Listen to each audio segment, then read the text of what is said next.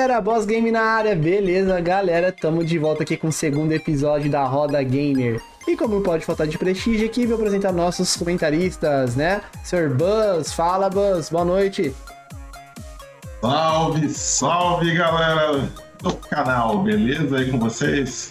Buzz aqui marcando presença mais uma vez para botar um pouquinho de pimenta nos comentários dos meus queridos amigos aí. Fala, Oswald, boa noite, brother. Seja bem-vindo mais uma vez. Fala, galera. Boa noite. Mais uma vez estou aqui, agradeço a oportunidade, tá bom? E vamos aí fazer esse debate aí da melhor forma possível com esses temas aí que são atuais. Tranquilo, vamos lá.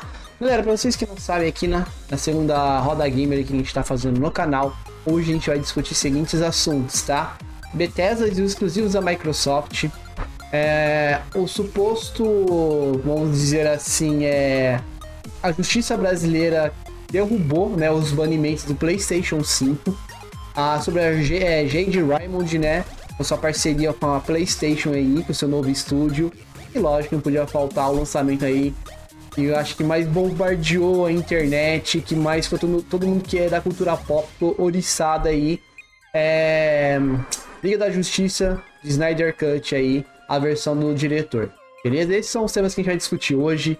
Eu acho que a, os meus convidados aqui estão, sim, oriçados para poder já começar com a Liga da Justiça.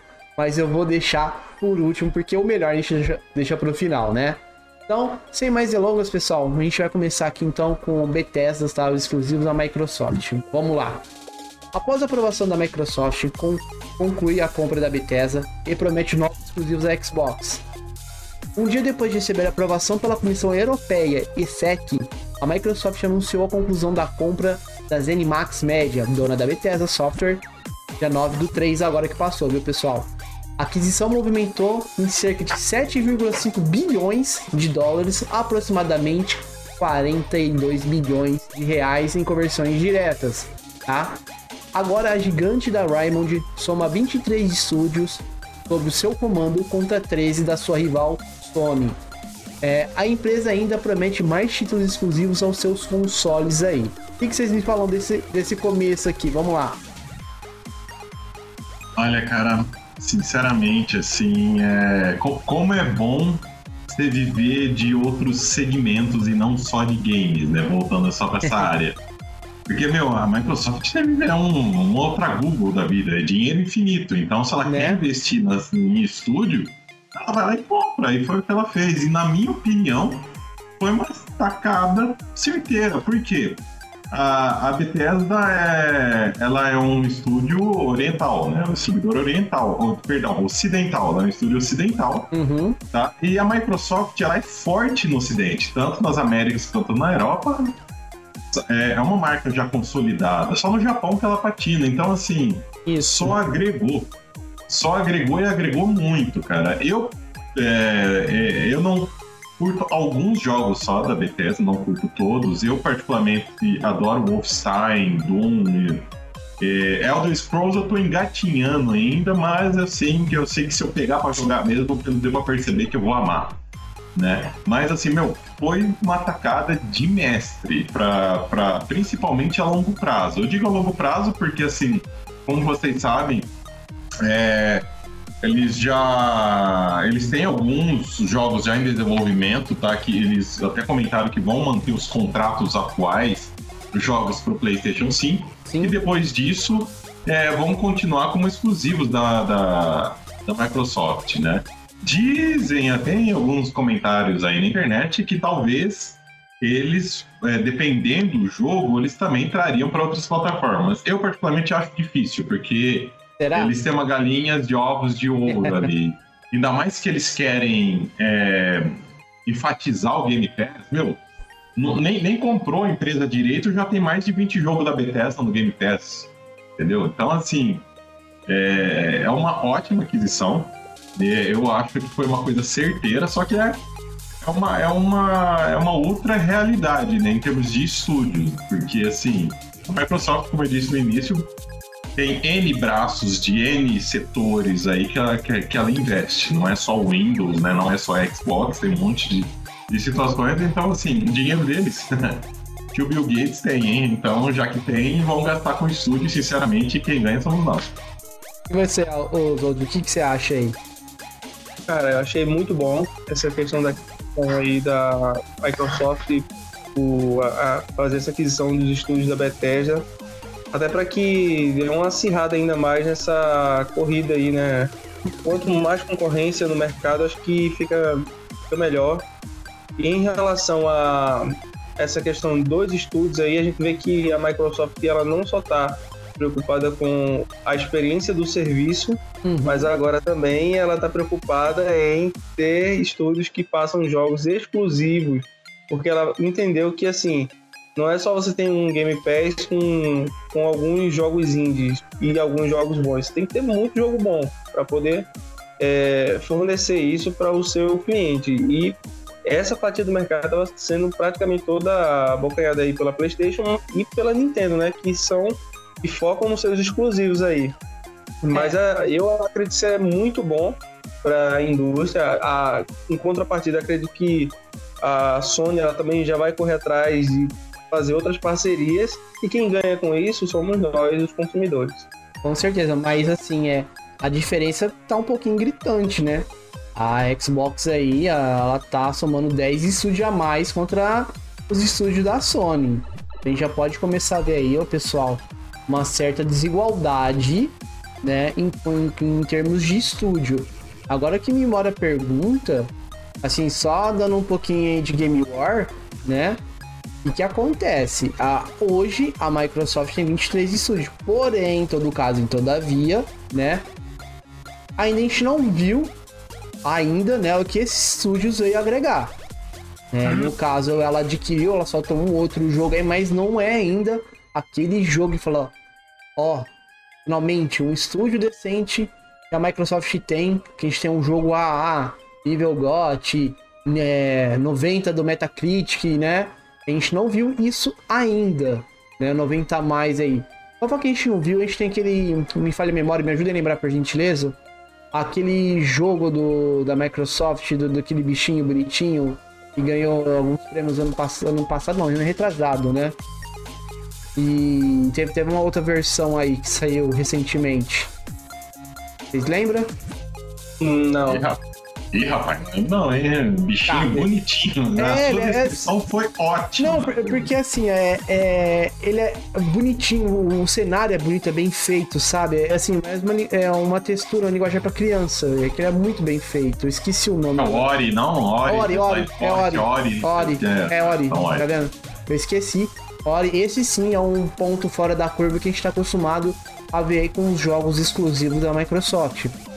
Então, né, é, ainda me, me parece que mesmo ela tem esses 23 estúdios, a gente não pode falar agora da nova aquisição da Bethesda, mas com esses 23 estúdios aí, a gente não viu ainda o que, que eles vão agregar para nós gamers aí, mesmo que a gente não consuma os produtos da, da Microsoft, porque tá faltando alguma coisa de qualidade.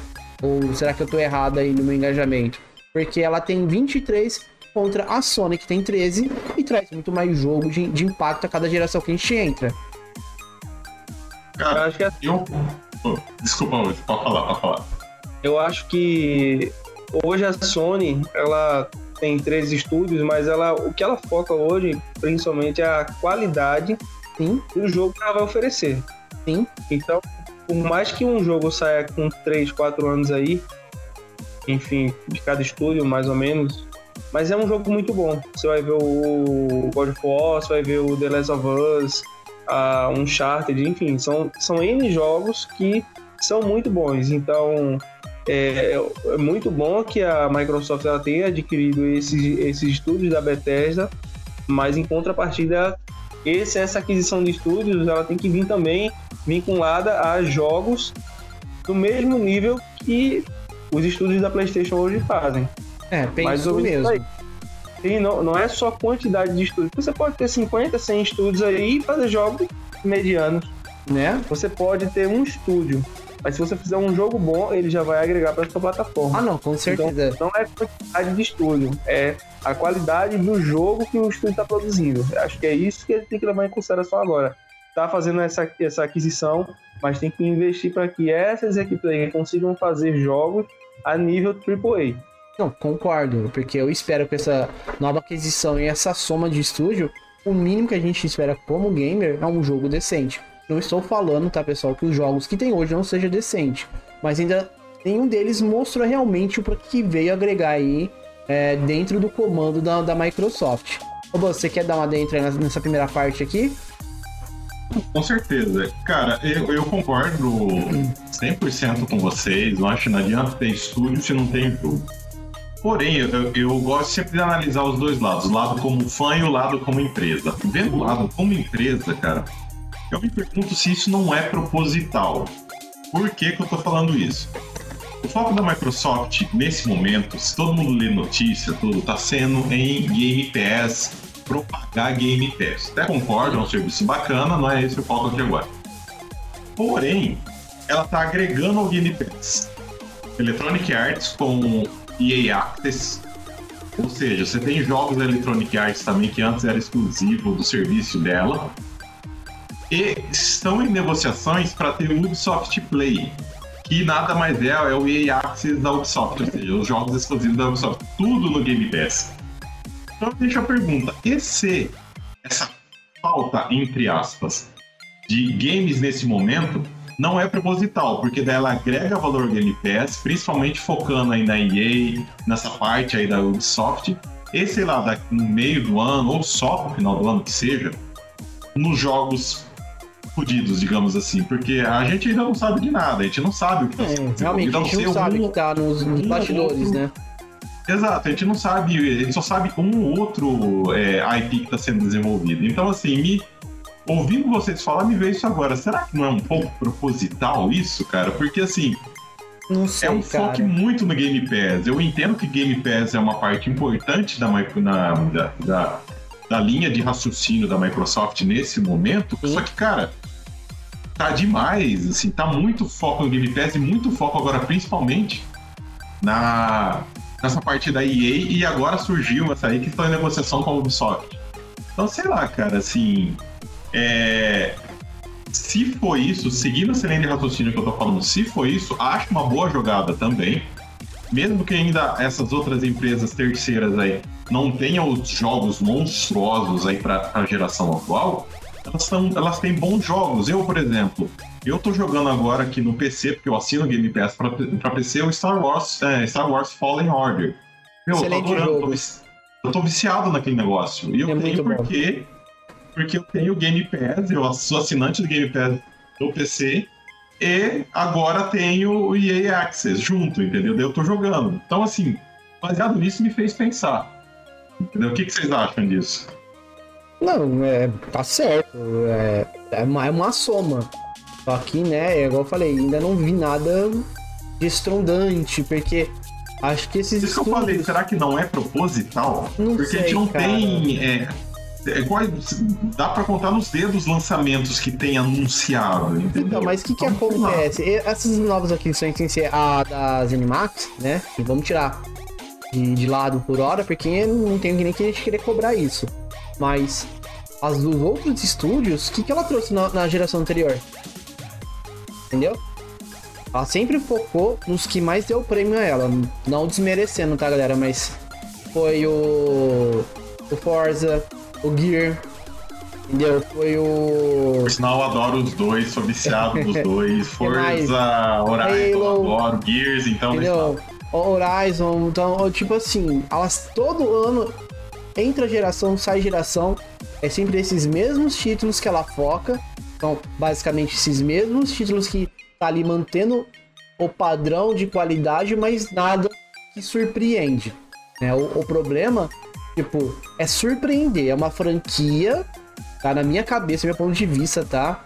E, tipo, pode sair, pode manter frame gráfico, mas não tem nada dentro dele que surpreenda de entrada de uma geração a outra. Mas eles só estão mantendo o padrão. Então, eu acho que falta o ponto da, o ponto da curva de fora, que foi o Ori, né? Que eu tava tentando lembrar que hora eu não lembrei. Esse sim foi um fora da curva. É o que falta. É Cuphead, cara. Não se esqueça, Cuphead é, na, é da Microsoft também. É, mas é, foi por tempo, assim, por pouco tempo, né? Depois virou multi. Então, primeiro na, saiu na Nintendo. Na verdade, não. A Microsoft depois comprou saiu, o estúdio. Depois... Ela comprou o estúdio e a, a, ela deixou sair para outros consoles. Sim, mas, mas, é da Microsoft. Mas acho que os primeiros dois anos era da Microsoft. Depois ela transformou em multi. Saiu pra Nintendo e depois por fim saiu no PlayStation. Então, tipo assim, ainda não é aquela coisa né, deles que tem que ser deles. A gente entende. Mas não tem aquela coisa tipo, é nosso, pronto, acabou, não vai ser de ninguém. E não existe isso. Só o Ori, né? Alguém quer dar lá dentro? Eu tenho uma coisinha bem especial para falar bem exatamente isso que vocês tocaram. Sobre exclusividade. Pode falar. Ó, pode dar continuidade aqui? Então, beleza. Na verdade é o seguinte, é, nunca, é, depende como que você enxerga a situação. Quando você fala Microsoft, Microsoft, você enxergar só Xbox ou se você enxerga PC.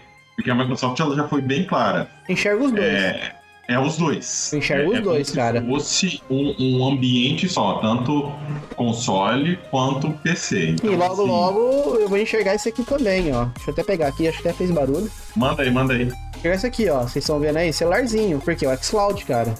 xCloud na, na, na, na lata. Tenho certeza que quando o xCloud sair e tiver legal, eu vou ser assinante do xCloud. Por que não? Eu não preciso, com... eu não preciso comprar o console para poder jogar. O xCloud vai me trazer isso. Ou será que eu tô enganado? Eu acho que não. Não, lembrando que pelo menos em um primeiro momento o xCloud ele vai vir como um adendo ao Game Pass Ultimate. Então. Aquele que você tem a Live Gold, você tem tanto o Game Pass tanto para PC quanto para console. Então quem já for assinante do Ultimate ainda ganha o xCloud. Por isso que eu falo, nessa em parte estratégica a longo prazo, não tô falando para agora. Agora tá deixando muito a desejar Lógico. esse jogo. Mas a longo prazo, se realmente daí a, a daqui X meses começar a sair games bons, exclusivos, e ainda por cima eles manter a palavra de pegar esses lançamentos, sair, lançou o jogo, já sair no Game Pass, que consequentemente já sai no xCloud, ah, meu amigo, aí ferrou. Né? Aí, aí a brincadeira vira séria, né? É, posso falar então aqui para dar continuidade? Sim. Vamos lá. Então, assim, ó. O acordo também, pessoal, dessa nova questão das Animax incluía é, ou as submarcas, né, da Bethesda, como a gente já bem sabe, que são as desenvolvedoras Arcane do Des, Des do de Disnored, Machine Games de Oppenstein e The Software de responsável pela franquia Doom Retângulo Game World encarregado pelo Devil Winton, tá? Então, além, né, das principais essas submarcas a, é, que ela adquiriu junto com a Zenimax, aí nisso eu tenho aqui para vocês uma carta do Tio Phil, que é assim que os, né, a galera da DMS fala, né, Tio Phil, não Phil Spencer, é o Tio Phil aqui. Este é o próximo passo na construção de uma equipe de líder de setor de estúdios de primeira festa um compromisso que temos com a nossa comunidade Xbox com a adição das equipes criativas da Bethesda. Os jogadores devem saber que os consoles Xbox, PC e o Game Pass serão o melhor lugar para experimentar novos jogos da Bethesda, incluindo alguns novos títulos no futuro, que são exclusivos para jogadores Xbox e PC. Apesar de ter o comando da Microsoft, a Bethesda será gerida como um negócio separado, tá? Então, tipo, eu acho que a, a entrada de dinheiro não vai ser vinculada à Microsoft. Vai ser tipo uma conta ali diferenciada. Vai ser similar que é aplicado nas outras aquisições anteriores, tais como a Monjong, Viking Jin, e eu acho que é assim que se pronuncia, pessoal, VTube. Não sei se vocês têm um. Não sei se é JIT Club ou JITube a pronúncia. Então, é. O tio Phil falou isso, né? já soltou um adentro aí no mesmo dia que foi confirmado a compra aí da, da Bethesda. Vocês querem falar um pouquinho disso também?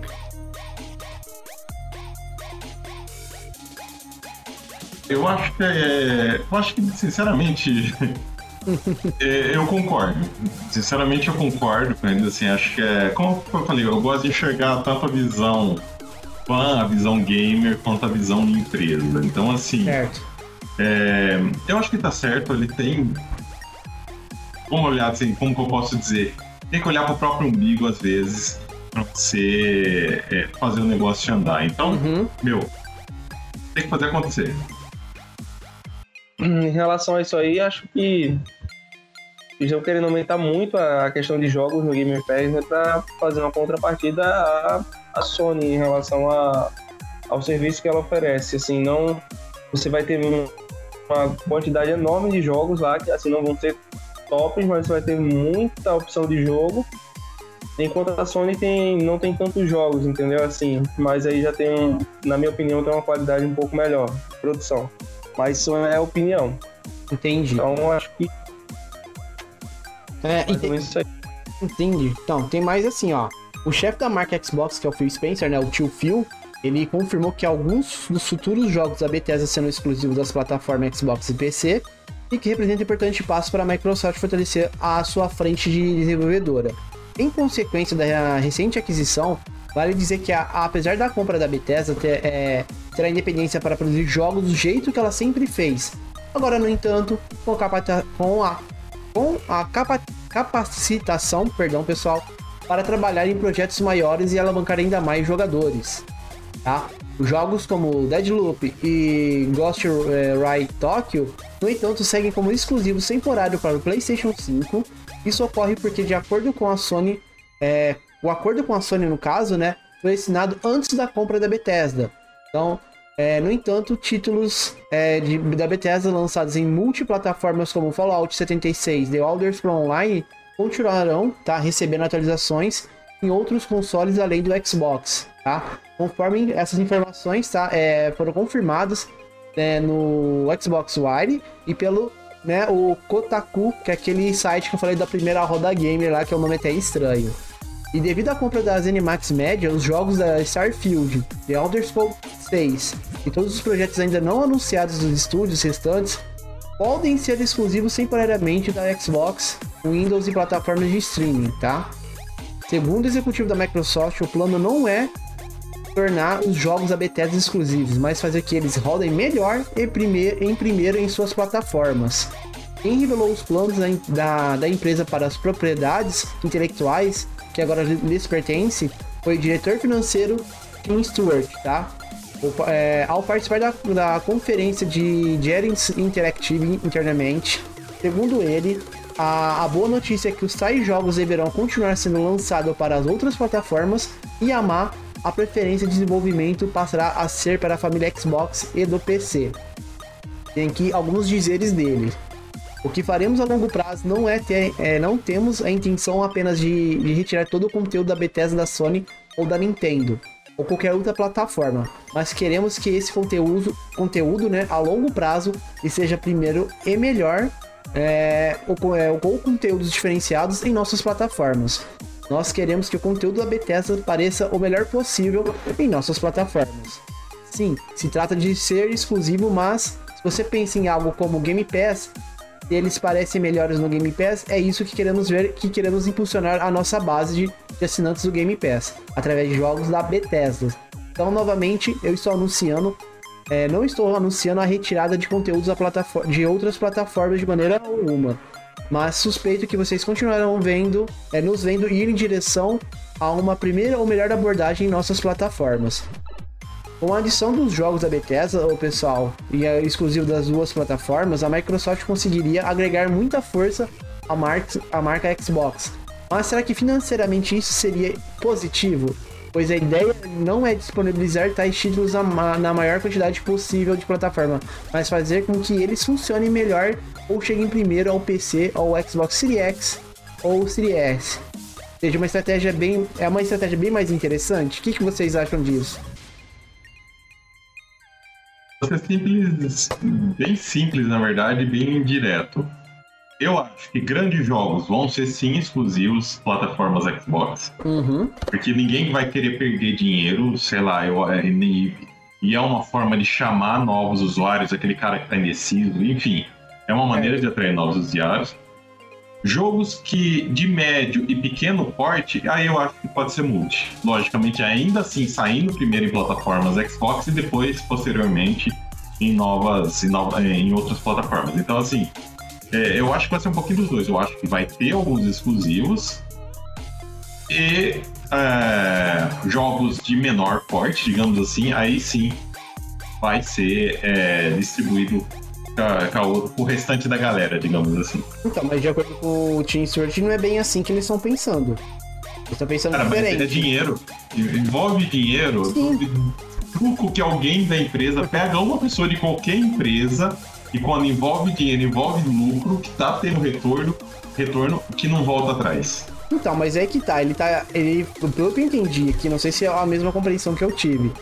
Ele falou assim que a prioridade deles é levar um produto melhor ou conteúdos diferenciados para a marca Xbox e PC por um tempo determinado. Vamos falar assim, seis meses, que seria geralmente a média, né? De seis a um ano. E depois sair nas outras plataformas com, com o conteúdo base ou vamos falar assim, uma qualidade um pouquinho inferior do que é apresentado no, na linha MS. É isso que eu entendi. Não sei vocês. Pode até fazer isso, mas só se não der retorno financeiro. Se não der retorno financeiro, daí ele lança para a máxima plataforma que for para ter, para tentar reembolsar alguma Porque coisa. querendo ou não, você lançar para essas outras plataformas que ele foi bem claro, né? Nintendo e a Sony. E depois ele até falou de outras plataformas que eu acho que ainda leva um pouquinho do, do Stadia, né? Porque era que tá brigando direto com eles ali por causa do, do tipo de serviço. É, eu acho que se ele levar os jogos para essas plataformas, ele vai estar tá ganhando dinheiro também. Ou não? Vai, cara, mas aí você vai perder chamariz para sua plataforma. É por isso que eles querem por tempo, assim, um determinado tempo, de seis meses a um ano, um exemplo. A gente não sabe porque realmente qual é o tempo exato que vai ficar exclusivo para a linha MS. Mas eles querem um tempo para a linha MS, depois eles disponibilizam ali para as outras plataformas com uma queda de qualidade, ou sim, para a linha MS você tem um conteúdo a mais, e para as outras plataformas, conteúdo base, igual a gente viu nos Avengers. É um caso bem clássico, que os Avengers para Sony tem ali o Homem-Aranha, e para a linha MS ele não tem. Basicamente pode ser isso. Só para vocês entenderem a minha a linha de raciocínio. O que, que você acha Osur? Eu, eu mantenho minha opinião, e você? Bom, eu vi uma matéria, foi hoje essa matéria sobre é, os desenvolvedores multiplataformas. Então, uhum. hoje, com a chegada do, da nova geração, tem alguns jogos, mesmo o PS5 ele sendo um pouco menos potente que o Xbox, os jogos rodam é, de uma forma mais fluida no PS5. E Sim, tava maior. Do porquê disso, assim. O PS5 ele manteve mais ou menos a mesma arquitetura, a mesma forma de tecnologia que tinha já do PS4, que era a forma de você produzir o jogo, só que o Xbox ele mudou totalmente, radicalmente. Então, para os desenvolvedores ainda é mais prático trabalhar com, a, com essa linha que já, já existia e poder sair melhor para a questão do, do PlayStation. Nessa visão agora da Microsoft, há uma preocupação dela com o desempenho dos jogos dela. Então pode até ser muito plataforma, mas ela faz questão que rode melhor, com mais frames, com mais qualidade agora no dela. Então por isso que ela deve estar fazendo essas aquisições também uhum. para investir para que o jogo seja fabricado, ele seja desenvolvido para a plataforma dela e aí depois seja disponibilizado para outras plataformas, aí perdendo um pouco de qualidade. Mas a dela vai, vai ser um jogo feito só para ela, entendeu? Então acredito que isso vai dar um, um aumento aí na qualidade do gráfico, principalmente dos jogos. Entendeu? Vocês querem mais dar uma dentro aí, pessoal? Pra mim, pra mim deu. Então tá, eu, beleza, vou só finalizar aqui. E na realidade eu vou acabar passando pro pessoal aí de casa, né? A, a lista dos jogos da Bethesda que entrou aí é, com essa nova aquisição. Beleza? Então assim, ó, a Microsoft afirmou é, é, vários desses jogos oferecerão, oferecerão suporte para o, no, o novo modo, né? FPS Boost, tá? Que é dos consoles da nova geração aí, fazendo que os títulos rodados no, no Xbox Series S e X ofereçam taxas de frames mais suaves, tá? como diz, diz, Dishonored Definitive Edition, não sei se assim pronuncia, se não for vocês me desculpem, para o console PC e xCloud, né, que tem um cloud aqui. O Dishonored 2, console PC xCloud. 193, console PC xCloud. Doom 2, console PC xCloud. Doom 3, console PC xCloud. Doom 64, console PC xCloud. Doom Eternal, console PC Cloud, The Elder Scroll, The, The, The Elder Scroll, perdão, 3, é, Morrowind, console PC, The Elder Scroll 4, Oblivion, console PC, The Elder Scroll 5 Skyrim, Special Edition, console PC xCloud, The, The Elder Scroll é, é Online, xCloud console, The Evil Within, console PC xCloud, Fallout 4, console PC xCloud, Fallout 76, console PC xCloud, Fallout New Vegas, console, Prey, console PC xCloud, Rage 2, console PC xCloud, Wolfenstein The New World, console PC xCloud, Wolfenstein The Old Blood, console PC xCloud, e Wolfenstein Young Blood, console PC xCloud. Acabei. é muito jogo. Eu vou até secou aqui e até travou minha língua. Vocês verem como que é bastante jogo aí, né? Que a Microsoft está disponibilizando no, no, novo modo FPS Boost aí da nova geração. O que vocês têm, querem falar um pouquinho desse novo, dessa nova versão que eles trouxeram? Isso é aquela questão de aumentar a quantidade de jogos, né? Isso, Eles vão é. aumentar pro, pro Game Pass para fazer com que os indecisos aí, ah, eu vou para uma plataforma que tenha muito mais jogos, então você vai para a plataforma da Microsoft.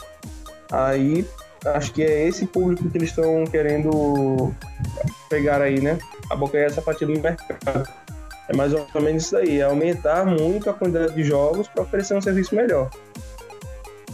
E você, Buzz? Eu tenho, mesmo, tenho a mesma opinião que o Oswald. Eu acho que eles querem agregar valor. Acho que é a palavra que, que define a Microsoft nesse, nesse início de geração. Então, acho sim que eles querem agregar valor. Uhum. E, sinceramente, minha opinião, estão conseguindo e conseguindo muito bem. Então, beleza. Então, pessoal, se vocês não tem mais nenhuma dentro, tá? A parte do Xbox a gente encerra aqui. É, eu espero que vocês não entendam não leve pro pessoal, é a parte que eu falo que ainda falta a Xbox agregar alguma coisa com esses 26 estúdios. Não, né, cobrando já da Bethesda, mas dos, dos estúdios antigos, né? Ora ele foi um ponto fora da curva, mas a gente espera que eles possam trazer pelo menos nessa geração no mínimo de 3 a 5 títulos diferenciados aí do que a gente já vem tendo dentro da linha MS, ok? Então, galera, finalizando aqui a parte da nova aquisição, né, da Microsoft a Bethesda, a gente vai entrar agora aqui no banimento do PS5, tá? Justiça proíbe a Sony de bloqueio permanente. Beleza? Então vamos começar aqui, que esse aqui também tá bem legal. A cláusula da Sony que permite banir o PS5 da PSN é abusiva. Decide a juíza que o dono do console compartilhou os jogos da PSN Plus Collection. Então já começa uma coisa assim né? Já fala que é abusiva. A Sony não pode bloquear permanentemente é, o PlayStation 5 caso o usuário viole suas regras, porque a cláusula que prevê isso nos termos de uso é abusiva e viola o Código do Consumidor do Brasil, né? E o, o que é decidido, uma, o que quem decidiu no caso foi uma juíza do TJSP, que é do Tribunal de Justiça de São Paulo, sobre um PS5 que foi banido da PSN após o dono compartilha jogos da, da PS, PS Plus Collection, né? E outro dono do PS5 também recebeu uma decisão favorável em um caso semelhante. Por que, que o, o PlayStation 5 foi banido, galera? Só para vocês entenderem, provavelmente todo mundo sabe. Mas para que você que não sabe, vamos refrescar nossa memória. Para entender este processo judicial, precisa de saber três coisas. A Sony oferece a PSN Plus Collection grátis um benefício adicional para quem assinar a PSN Plus e comprar um PlayStation 5. São 20 jogos do PS4 no total. 2. Donos do PS4 podem fazer o login no PS5 de outra pessoa e obter a PS Plus Collection mesmo terem comprado um novo console, tá? Sem ter comprado um novo console aí, o que viola os termos de uso da Sony. 3. A Sony começou a banir o PS5 de usuários que compartilharam a PS Plus Collection, impedindo-os de acessar o multiplayer online e jogos digitais da PlayStation Network, que é a PSN que a gente conhece, tá? No processo judicial em questão, o dono de um PS5 confirma que, que distribuiu a PSN Plus Collection para diversas pessoas em 9 de dezembro de 2020. Ele viu este aviso ao ligar o console. O acesso do seu PlayStation 5 Network foi suspenso. O porte da Sony explica que havia banido permanentemente o, dispositivo sem chances de reverter a decisão. O que vocês acham disso aqui? Vamos lá, vamos começar aqui. É, primeiro, eu só queria dar, fazer um adendo na, na informação aqui, assim, por que, que a juíza, tem o nome da juíza, que é a juíza Carolina Santa Rosa. Exatamente, ela, falou, mesma. Por que, que ela falou que, que é abusivo? Porque nos termos lá que você assina digitalmente, não está dizendo que seu console pode ser é, banido permanentemente. Ou seja, não está especificado em cláusula nenhuma no contrato uhum. que você assina do, P, do PS Plus Collection esse tipo qual de tipo represária. De qual tipo de violação que é para chegar a esse ponto? Então, ponto, então, né? então assim, ela é, é, ela é por isso que eu considero abusivo. Concordo, assim. Uh, eu vou jogar um pouco de, de, gasolina na fogueira aí. Vamos lá. É, eu entendo a Sony, mas eu não concordo da maneira que ela fez. Por quê? É, eu entendo que ela quer proteger e é, e é um brinde, né, entre aspas, uhum. aí, para usuários do PlayStation 5. Sim. Só que se ela não barra isso, vira a casa da mãe Joana, cara. Eu vou lá, ativo essa conta no PlayStation 5, daí eu vou sair em qualquer PlayStation 4 que tem aí e vou utilizando esses jogos, sem pagar Foi o que aconteceu. Foi o que aconteceu. Exato. Então, assim, eu entendo a Sony, eu concordo que ela tem que fazer algo para proibir isso, logicamente porque ela visa lucro porém eu não concordo a maneira que ela fez. E por isso que eu concordo com a juíza. Acho que você teria que expor, deixar bem claro para os clientes que pode acontecer. Ah, exemplo, mas eu descobri esse erro agora, alguém falhou, isso é um erro agora, e a partir de agora eu vou fazer isso. Eu acho que ainda assim estaria errado. Eu acho que assim, para quem for, para quem fizer, eu acho que poderia mandar um aviso, ó, não foi uma coisa ilegal, enfim, mandar um aviso para a pessoa e a partir de tal dia não vai esses jogos que você baixou em diferentes consoles não estarão mais disponíveis. Então, assim, é, se ela fizesse isso, eu acho que nem tinha dado processo. Se ela tivesse avisado para essa galera que já fez isso, uhum. que a partir, ó, daqui tal dia, por, por causa disso, disso, disso, especificar o porquê, depois barrar. E para novas contas, para novos usuários, já especificar que não pode. Só que daí, logicamente, vai estar tá naquelas mil e uma linhas de contrato digital que ninguém nunca lê. Isso. vai estar tá lá no meio para poder a pessoa que espero que aprenda a situação ler a partir de hoje. É, mas não foi só no Brasil, né? Foi no mundo inteiro. É o Brasil é. que aqui está tendo aqui um pouquinho mais de repercussão. Pode falar, Hugo, o que, que você acha? A solução para isso é tão fácil. Como é que a Sony não, não pensou nisso? Vamos lá. É, é lógico que isso ia acontecer. Lógico. As pessoas, quando vê uma oportunidade. Cara, isso é tão fácil de resolver. Era só a Sony colocar um card. Vamos lá. Um código nesse card. Para ter um acesso. A pessoa raspava e um código. Entrava na PSN Plus. Igual quando você vai comprar o crédito. Jogava o código lá único e teria acesso aos jogos. Depois de usar aquele código ali, ele ficaria inacessível. É, só então, tem direito pra... àquele quem introduziu o é código naquele um console. Então, assim, cara, é tão fácil de resolver. É uma coisa tão simples de resolver. Lógico, você vai ter o custo para gerar um código, para gerar um sistema. Mas, cara, qual melhor? Ter, ter esse custo ou ter esse problema? Então, é. assim, são, são coisas tão pequenas assim. É, não, não vamos inventar roda. Já existe isso né? Então é, é, só, é só você pensar. A gente já sabe que vai ter esse problema aqui, então vamos fazer dessa forma aqui. Vamos colocar um código dentro da caixa do, do, do PlayStation. A pessoa, quando pegar o videogame, vai ver lá esse código, vai inserir na PSN Plus, lá no, na área de busca lá de resgate de códigos, vai conseguir resgatar os 10 jogos, os 20 jogos no caso. Acabou o problema, não, não existiria isso. Quem não quisesse os jogos vendia para alguém. Acabou. É, essa solução. Ela foi mirim, né? Ela acabou sendo mirim essa aí na, na, na sua. Vamos falar. Ela foi mirim ingênua, né? Vamos falar assim. Porque ela, tem, ela fez um voto de boa fé na humanidade, né, na galera gamer aí, e acabou e estrupiando, porque não foi só no Brasil, tá, pessoal? Isso se repercutiu, se repetiu ao mundo inteiro. É, no nosso, na minha, pelo menos na minha pesquisa, não sei do Ozoji do Buzz, tem alguma coisa que fala do, fora do Brasil. Eu sei que esse compartilhamento aí inadequado, né? Foi feito ao mundo todo, não só no Brasil. Só que aqui no Brasil, onde a gente mora, é que tá com bastante repercussão por causa do processo contra a Sony aí. Alguém quer dar mais uma dentro ou posso a quantidade que, que os dizeres da, da juíza falou? Pode continuar. Não, pode, pode continuar aí. Então, beleza, ó. Então, assim, agora a uma parte que vai falar do bloqueio permanente da Sony abusivo de acordo com a juíza, tá? A juíza, como o Buzz falou, né?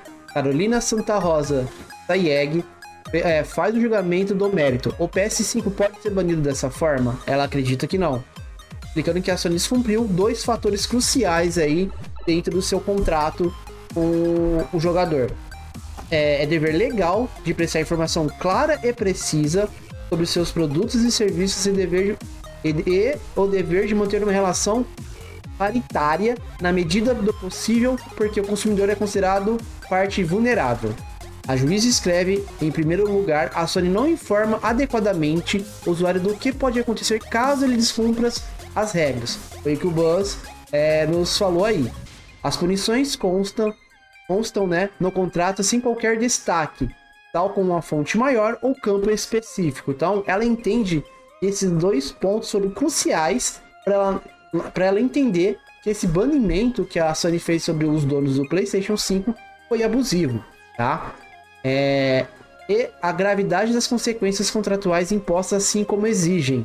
Além disso, a empresa não dá detalhes sobre como seriam essas punições. O contrato menciona a suspensão ou cancelamento de serviços e produtos, porém sem a mínima especificação de forma, prazo e fins. Segundo a magistrada, isso viola o dever de informar a, a, a, acerca da punição contratual. Tem mais, para a CIEG, o bloqueio permanente do PS5 pode estar até previsto em contrato, mas viola o Código do Consumidor no Brasil. Não sei se isso é igual ou parecido lá fora. Ela explica que as restrições colocam o consumidor em desvantagem exagerada, sendo nitidamente abusiva, portanto seria nula pleno o seu direito. A juíza não descarta a possibilidade de um bloqueio temporário, mas diz que essa medida. Perdão? mas diz que essa medida não pode ser irreversível, já que isso afeta o patrimônio do consumidor de um modo abuso absoluto. Por fim, Taeg levanta um ponto interessante. Ela acredita que o bloqueio permanente do PS5, aliado a uma suspensão temporária da PSN Plus, beneficia, beneficia só a Sony ah, de maneira permanentemente desproporcional. Afinal, o cliente poderia gastar mais de 5 mil para comprar um novo console que funcionaria normalmente com sua conta e ainda teria que pagar uma assinatura da PS Plus e colocá-la assim. É, colocando-se, né? Coloca-se coloca assim, consumidor em desvantagem exorbitante, desmotivada e desproporcional que se admite, escreve a magistrada. O que vocês falam disso? Eu sou a favor, na verdade, que nem a, Microsoft no início começou a fazer. Banir a conta barra console, mas não inutilizar o console. Porque é o que praticamente ela fez. Inutilizou, o cara foi lá, deu cinco pau pra ela no, no lançamento. Isso aqui no Brasil, eu né? eu acho que é, aqui. Mas assim, eu sou, eu sou a favor disso, de. Já que ela quer proteger as propriedades intelectuais dela, beleza, mas assim, você pode banir a conta e pode banir o console, não inutilizar como, como está sendo feito. Por isso que eu falei no início. Eu concordo que ela tenha que fazer alguma coisa para barrar, logicamente toda empresa vai lucro. Porém, eu não, não apoio de maneira alguma a maneira que ela fez. E, logicamente, sempre tem que ser a maneira mais clara possível para todo tipo de cliente saber o que está acontecendo. Tá, mas como assim é. Como fala, banir o console? Você pode banir a conta, a sua conta ali não compra mais nada online, não joga online, ou e banir console é praticamente a mesma coisa. Você não tem mais acesso é, online o, dos serviços online da empresa. Entendeu? Você, você não consegue nem comprar jogo online, somente jogo físico. Tá, mas você continua recebendo atualizações? Hardware sim, porque é, é necessário para poder jogar jogos futuros, coisas futuras. E, é e sempre, atualizações dos jogos. Dos jogos aí eu confesso, eu confesso que eu não tenho, não, não, não tenho mais essa informação. Não lembro, na verdade. É, porque o que, que acontece? O, o console banido, ele não tem o direito de comprar, igual você sugeriu. Porém, também ele não tem atualização dos jogos, caso as produtoras coloquem um patch de ATT e também não tem atualização de algum hardware do console. Minha opinião é minha, particular mesmo, assim. Certo. Fui banido, tô com conta banida console, banido, beleza, só que eu não teria, não poderia perder o que o, o dinheiro que eu já investi, ou seja, o console, sem o console ser banido e sem perder também essas atualizações e dos jogos que eu já tenho. É, por isso então, que eu te fiz a pergunta. Minha opinião, eu confesso para vocês, exatamente essa informação não tem. Mas minha opinião é realmente, beleza, ela quer banir, quer fazer o Diaba 4, beleza, só que não, per não perderia o console em si e nem as atualizações, tanto de firmware quanto de jogos que eu, que eu já possuo. Entendeu. Oswald? Ah, em relação a isso, cara, é, eu concordo em relação a banir a conta. O console não, porque foi investido um, um valor ali. Enfim, e ela foi juvenil, acho que ela arrumou problema para ela, era fácil resolver. Quando ele comprou um jogo novo, tem lá um cardzinho com um código lá para você resgatar alguma arma, alguma coisa assim, cara, fazia aquilo ali e resolvia o problema. Né? Mas enfim, já foi feito o, o problema, já agora é arcar com as consequências, né? Em cada instância, cada país vai a, o poder jurídico vai agir de uma forma. O Brasil foi, de, foi, dessa forma. Né? É. Vamos ver como é que vai rolar na Itália, nos Estados Unidos, enfim, no mundo inteiro, para ver qual vai ser a decisão da Sony, né? É, vamos ver. Vai que reabilitar o, o PS5 de quem reclamou e, consequentemente, isso vai gerar um efeito manada. Todo mundo que está com o PS5 com esse mesmo problema vai entrar na justiça e vai ganhar. Vai ser a mesma coisa isso vai estimular a, a questão dessa venda desse código agora. É, vira um caso procedente, né? É. Vocês querem dar uma lá dentro?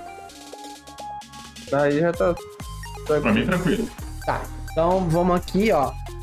Nada de danos morais. O processo pedia, além do desbloqueio permanente do PS5, uma indenização por danos morais no valor de 15 mil aí para cada dono, dono do seu console. No entanto, para a juíza, o pedido de danos morais não justifica. Ela afirma que a Sony violou o dever de informar e foi desproporcional, desproporcional em sua punição, mas nada disso representa a violação de honra, intimidade ou reputação.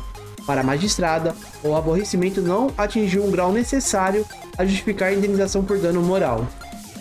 Essa é uma decisão de primeiro grau e ambas as partes podem se recolher. Tá? A ação tem aqui tem o número da ação que eu não vou expor, tá, pessoal?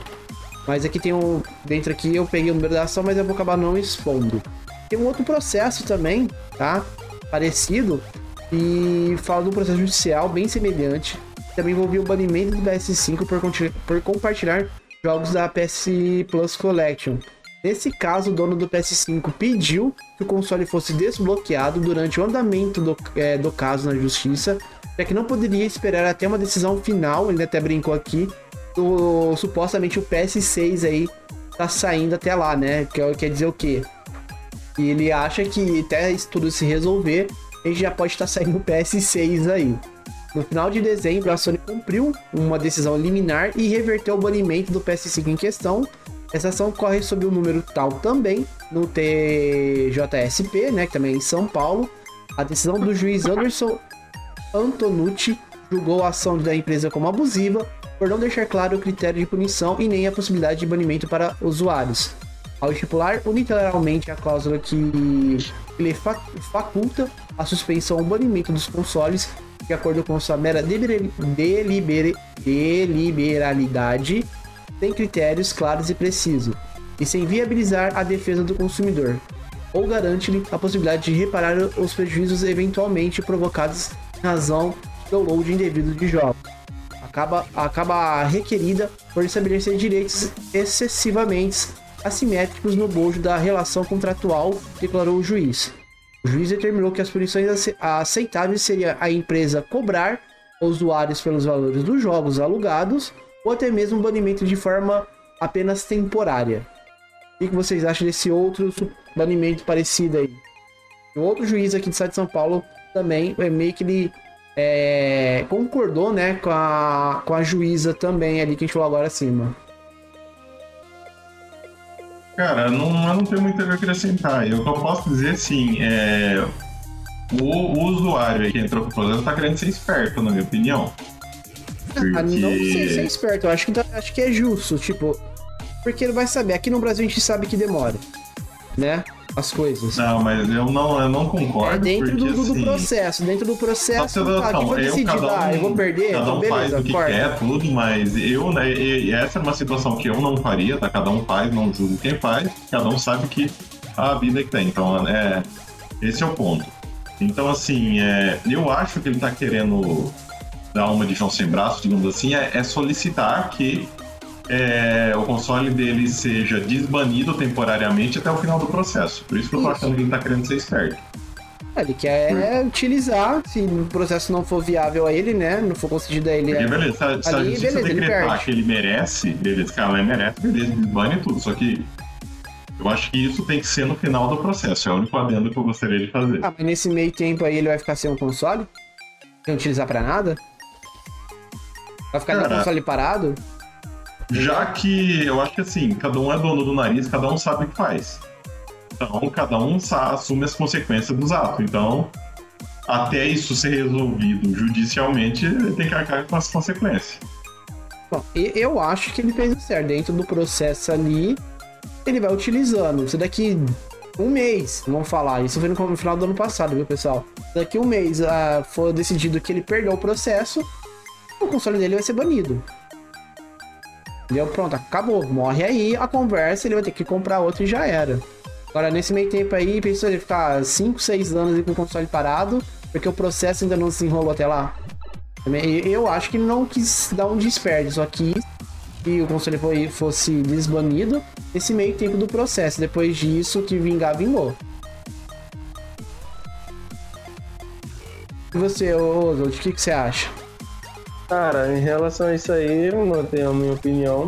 Acho que poderia ter é, antecipado esse problema aí, não ter passado por isso.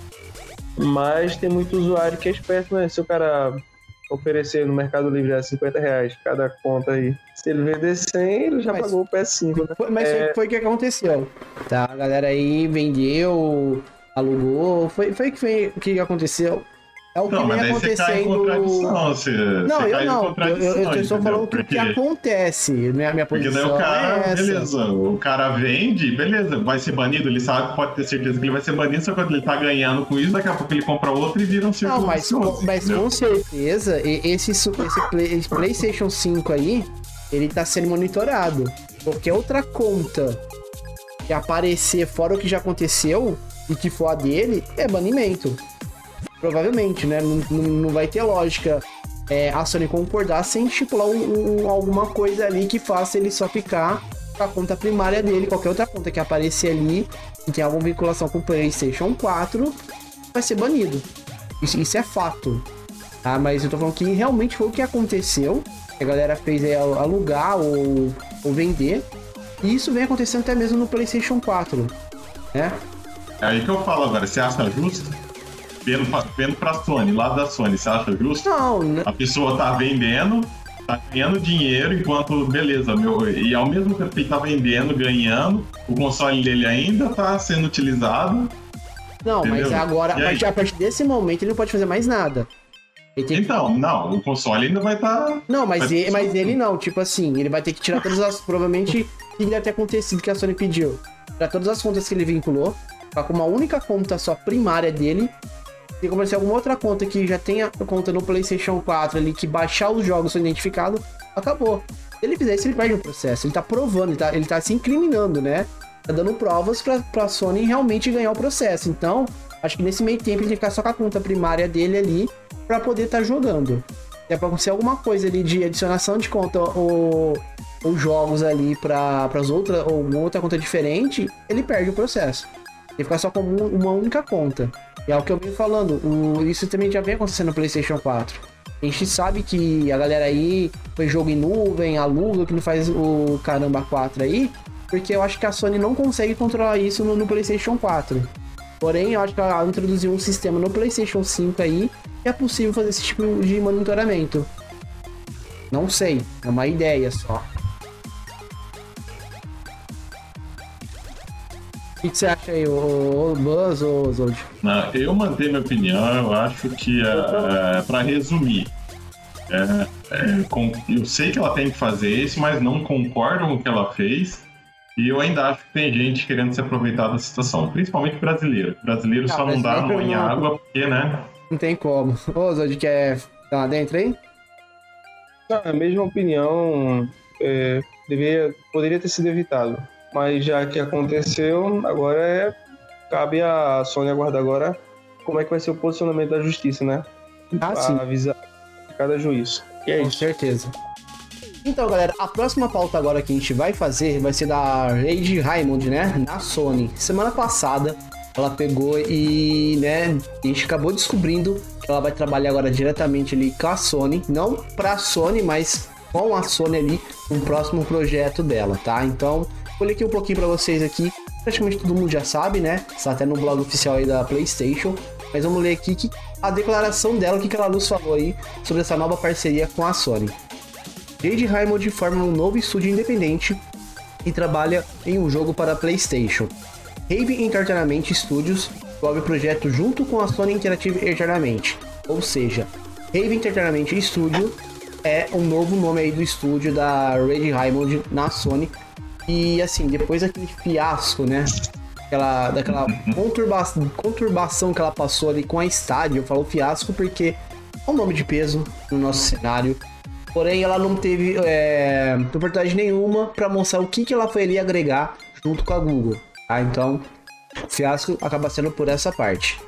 A produtora Jade Diamond, conhecida por seu trabalho na franquia Assassin's Creed, fundadora do estúdio é, e EA Motive, da Wars Cradle é, revelou nessa terça-feira, né, dia 16 aí, semana passada, né, tá, pessoal? Criou um novo estúdio independente e que trabalha em um projeto inédito com a Sony internamente, é, Interactive Eternamente. É, nomeando o Raven é, Eternamente Studios, a nova iniciativa da produtora em Montreal. No Canadá, reúne diversos desenvolvedores veteranos, tá? E já trabalha ao lado dela durante as últimas décadas. Ou seja, a gente já imagina, né?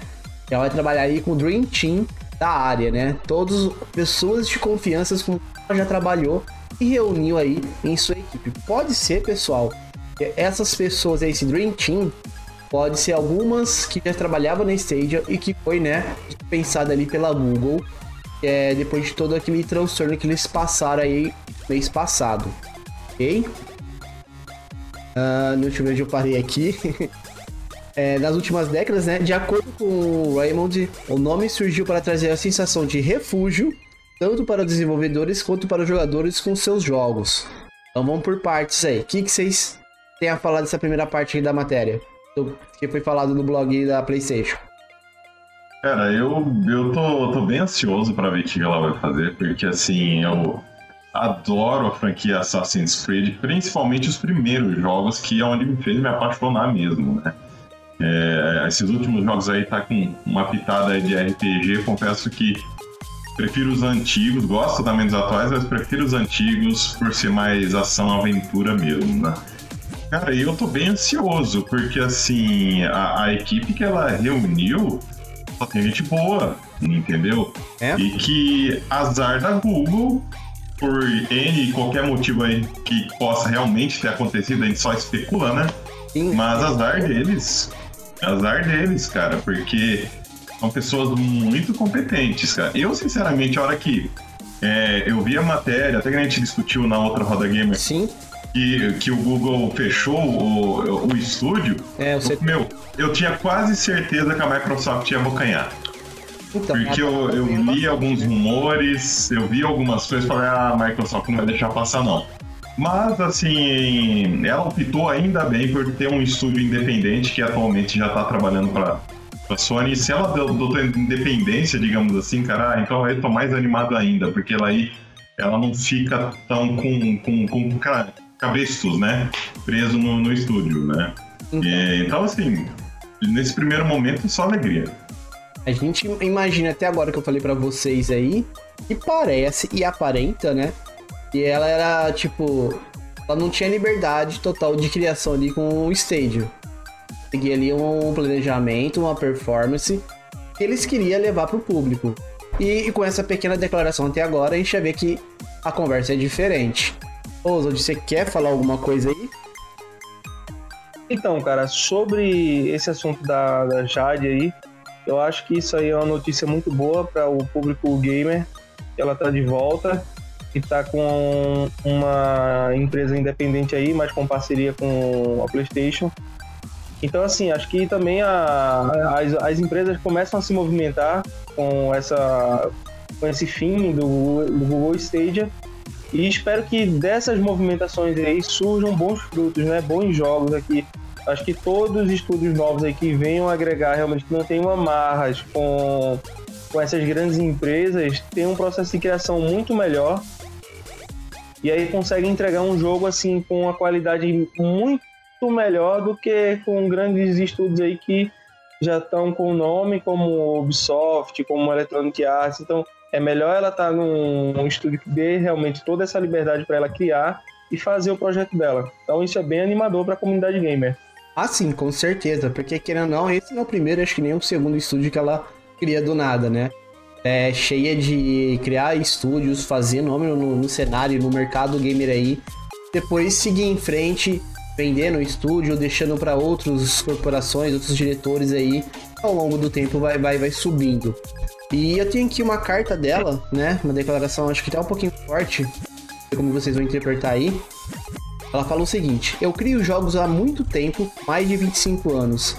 Tive a oportunidade de, liderar a criação de duas IPs originais de, é, de bastante sucesso de forma, é, de forma diversa e, e formar né, diversas equipes e estúdios do zero. Algumas é, da, de nossas aventuras fizeram mais sucesso do que poderiam imaginar, e outras nem tanto. Então, assim, ela né, acaba se gabando um pouquinho aí, com lógico, com todo o mérito possível, tá, pessoal?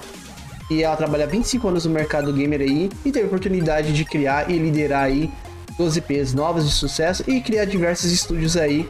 E hoje, é, muitos deles ainda existem e outros não, tá? E assim, ela até escreveu alguns meses atrás, a Raymond estava é, chefiando, né? Igual a gente comentou aqui pra vocês, né? E a divisão de desenvolvimento dos jogos do Google Stage, mas o fechamento repetindo do estúdio da empresa certamente mudou seu plano de carreira no momento. E ela fala assim: Recentemente, muitos têm me perguntado, depois de todas essas experiências, você ainda quer ficar na indústria de jogos? Ou seja, é, experiência negativa e talvez um pouco levando pro pessoal, né, chateada porque acreditou numa plataforma diferente, acreditou num projeto diferente, acreditou é, que o Google ia trazer algo inovador, mas é, no final das contas a gente viu que não foi tudo isso. Né? A resposta é, sempre é redundante e sim, a indústria de jogos é meu lugar.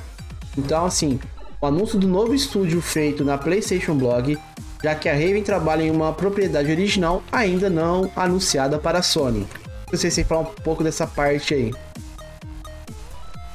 É, primeiro, assim, ela, eu acho que ela tem que se gabar sim. Eu acho que ela tem que bater no peito. Fui eu que fiz. É? Tô aqui vocês me respeitam. Eu acho que é isso mesmo. A gente tá precisando de, de, de que, que, mulher cresça, continue crescendo aí nessa, na, nessa área, porque é, a gente precisa de outros pontos de vista, a gente precisa de realmente é, mudar e nada melhor do que uma mulher forte como ela para fazer isso. Então, assim, acho que sim, ela tem que que, que se gabar, cara, porque é, sinceramente, quantas pessoas, né, quantas mulheres vocês conhecem que têm sucesso hoje, principalmente liderando equipe, Nessa que é uma gamer, né? pessoa, né? exato, na área gamer. Entendeu? Então, assim, cara, é, é, é o único detalhe, a única coisa que eu queria comentar é isso mesmo, porque, assim, é, eu não para um primeiro jogo, eu não espero nada é, inovador, algo assim que vai mudar a vida das pessoas. Mas assim, eu espero pelo menos uma, nova, uma nova IP que pode trazer conceitos diferentes. Como foi aí, exemplo aí do, do Assassin's Creed, que evoluiu a ideia do, do Prince of Persia. Né? Então, assim, eu não espero nada que vá mudar a indústria nesse primeiro momento. Mas eu espero, assim, coisas novas, coisas inovadoras aí. E, logicamente, que venha muita coisa pela frente. Quem está ganhando somos nós né? Imagina se ela tivesse aí chefiado a CD Projekt no time feminino sobre o Cyberpunk. Porque, não sei se vocês sabem, pessoal, Cyberpunk ele foi feito inteiramente por time feminino aí. Nada contra o pessoal que desenvolveu, nada contra ninguém lá, nada contra a, a produtora, a equipe, os membros, mas ela se mostra como uma mulher de pulso firme. De repente faltou alguma coisa na visão dela podia ter trazido algum benefício aí pro Cyberpunk 2077. Né? É só um adentro que eu faço sobre isso. E Oso, você quer. O que, que seguro a gente tá falando dessa parte aí? Ah, cara, é desejar boa sorte a ela nessa, nesse novo caminho aí que ela tá seguindo. E acredito que os resultados serão muito bons aí para a indústria gamer. Ela é uma pessoa muito competente, como o Saulo falou aí, já fez grandes jogos aí, outros nem tanto e a carreira do profissional é marcada por altos e baixos, né? Pode. E acredito que ela tem mais altos do que baixos. E acho que se ela realmente se focar junto com uma boa equipe, ela consegue trazer um jogo muito bom, jogos muito bons aí. Assim, com certeza. Porque assim, cara, se ela não fosse boa, o nome dela não estava em evidência, isso é fato. Lógico. Certo. Porque ela, se ela fosse como, como poderia ser qualquer outro homem também, se, independente de quem fosse, se, se não fosse bom no que, no que faz, não ia estar em evidência. Então, aí, pra mim, tem que matar pau mesmo. não, tá certo. É. E, e assim, nada contra as outras stage, né, o Google no caso, a MS, mas eu acho que ela caiu bem pra Sony, porque eu acho que o perfil da Sony é o perfil da Jade, o perfil da Jade é o perfil da Sony, entendeu? Acho que o casamento ali se encaixou bem, né? a amizade ali entre as duas, as duas partes. Porque a Sony, até onde eu sei, posso estar totalmente enganado, ela dá liberdade criativa aí os estúdios que são parceiro dela, ela não mete, não dá em nada. A única coisa que ela pede é perfeição. Perfeição dentro daquilo que eles querem trazer pro jogo. Se vocês pegarem para ver tudo que é jogo exclusivo do, do, PlayStation, é, não tem aquela coisa que a gente viu no Cyberpunk. Só pra vocês terem uma base aí de comparação. Óbvio, existe bugs, existe alguma probleminha outra aqui, isso é corrigível, sabe? Igual aconteceu com Dice Gones, aconteceu com Ghost of Tsushima, sabe? Mas nada que estrague a beleza e, e a experiência do, do, jogador com essas IPs. Aconteceu? Aconteceu. Igual, pra vocês terem uma ideia, a produtora que, que fez o Dice Gones, que teve muito, né, murmúrio aí na, na internet, é uma produtora nova sabe? De, de nome. Eu não sei se tem experiência é, alta para poder produzir um jogo da dimensão que eles fizeram. Mas olha hoje, se você for pegar para jogar com todas as correções que foram feitas, o jogo é legal, o jogo é muito bom. É bem feito, é bonito, dentro das características dele. Igual o, Ghost of Tsushima, a mesma coisa. Já tem uma certa experiência no mercado, mas da dimensão que foi feito o Ghost of Tsushima, eu acredito que não. E olha essa que perfeição que foi o jogo lindo que ele é, a temática, a movimentação de batalha, os gráficos, tudo, cara, é sensacional. Então, é por isso que eu falo, eu acho que o perfil da Sony é o perfil da Jade, o perfil da Jade é o perfil da Sony. Vai se casar e ela vai dar liberdade total aí pra gente criar da forma que ela quiser, qualquer IP que ela queira trazer aí pra plataforma. E que o restante da declaração dela, galera, do, do blog do, do PlayStation, ela fala o seguinte: é hora de focarmos novamente nos jogos em um lugar onde possamos exercitar a nossa arte sem qualquer barreira ou impedimento. Então, essa parte aqui a gente entende, né? Provavelmente onde ela estava trabalhando na outra plataforma que é o Google Stadia, ela devia ter ali umas certas barreiras que ela não podia ultrapassar. Agora com a PlayStation, como eu falei antes, ela dá liberdade criativa total. A única coisa que ela pede é a máxima excelência dentro do que você quer trazer ali para aquele jogo, tá? E ela diz mais: queremos criar um mundos que os jogadores possam usar para fugir, se divertir e se expressar. Encontrar uma comunidade e queremos é, despejar nossa paixão em um projeto. Queremos criar algo deslumbrante para as pessoas curtirem, porque acreditamos no poder que os jogos têm de trazer alegria para a vida das pessoas. E a Sony tem também acredita nisso. O compromisso que ela tem com a excelência é inigualável e por isso estou extremamente feliz com seu apoio. É o que eu venho falando para vocês. A, a Sony, ela te dá o poder de liberdade total que você queira criar. A coisa que ela pede é excelência o que você quer trazer aí para os seus jogadores. Então ela finaliza assim. É, portanto, não há maiores informações é, do que a gente pode trazer no, no momento para vocês. Ainda não a gente pode dar uma declaração total do que a gente está querendo trazer. Só que a Raven é, internamente está fechada com a PlayStation. Vocês querem dar uma dentro aí nessa finalzinha dessa declaração dela aí, pessoal? Cara, ela bem, eu tenho a mesma opinião que ela, cara. Você tem que trabalhar onde você se sente bem, né? Sim. Então, assim, só, só boa sorte aí mesmo pra ela e que venha coisa boa pra gente, porque já tô coçando aqui pra, pra ansiedade lá em cima pra tentar saber o que, que, que vai sair da cabeça dela. É, só que a gente vai conhecer isso daí daqui uns 3, 4 anos, viu? Infelizmente, mas enfim. E você, Oso, de que, que você gostaria de estar comentando? É, sobre a declaração dela, é aquilo que a gente tava falando, sobre as amarras, né?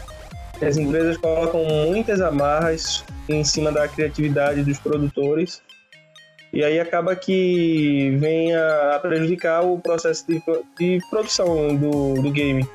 Então, a, o PlayStation, a PlayStation dá essa liberdade para ela e isso é uma coisa muito boa, junto com a produtora dela, que vai fazer com que ela realmente trabalhe de forma livre e consiga dar o seu máximo da forma que ela achar melhor, entendeu? É dentro do, da proposta de jogo que ela vier a hum, nos proporcionar.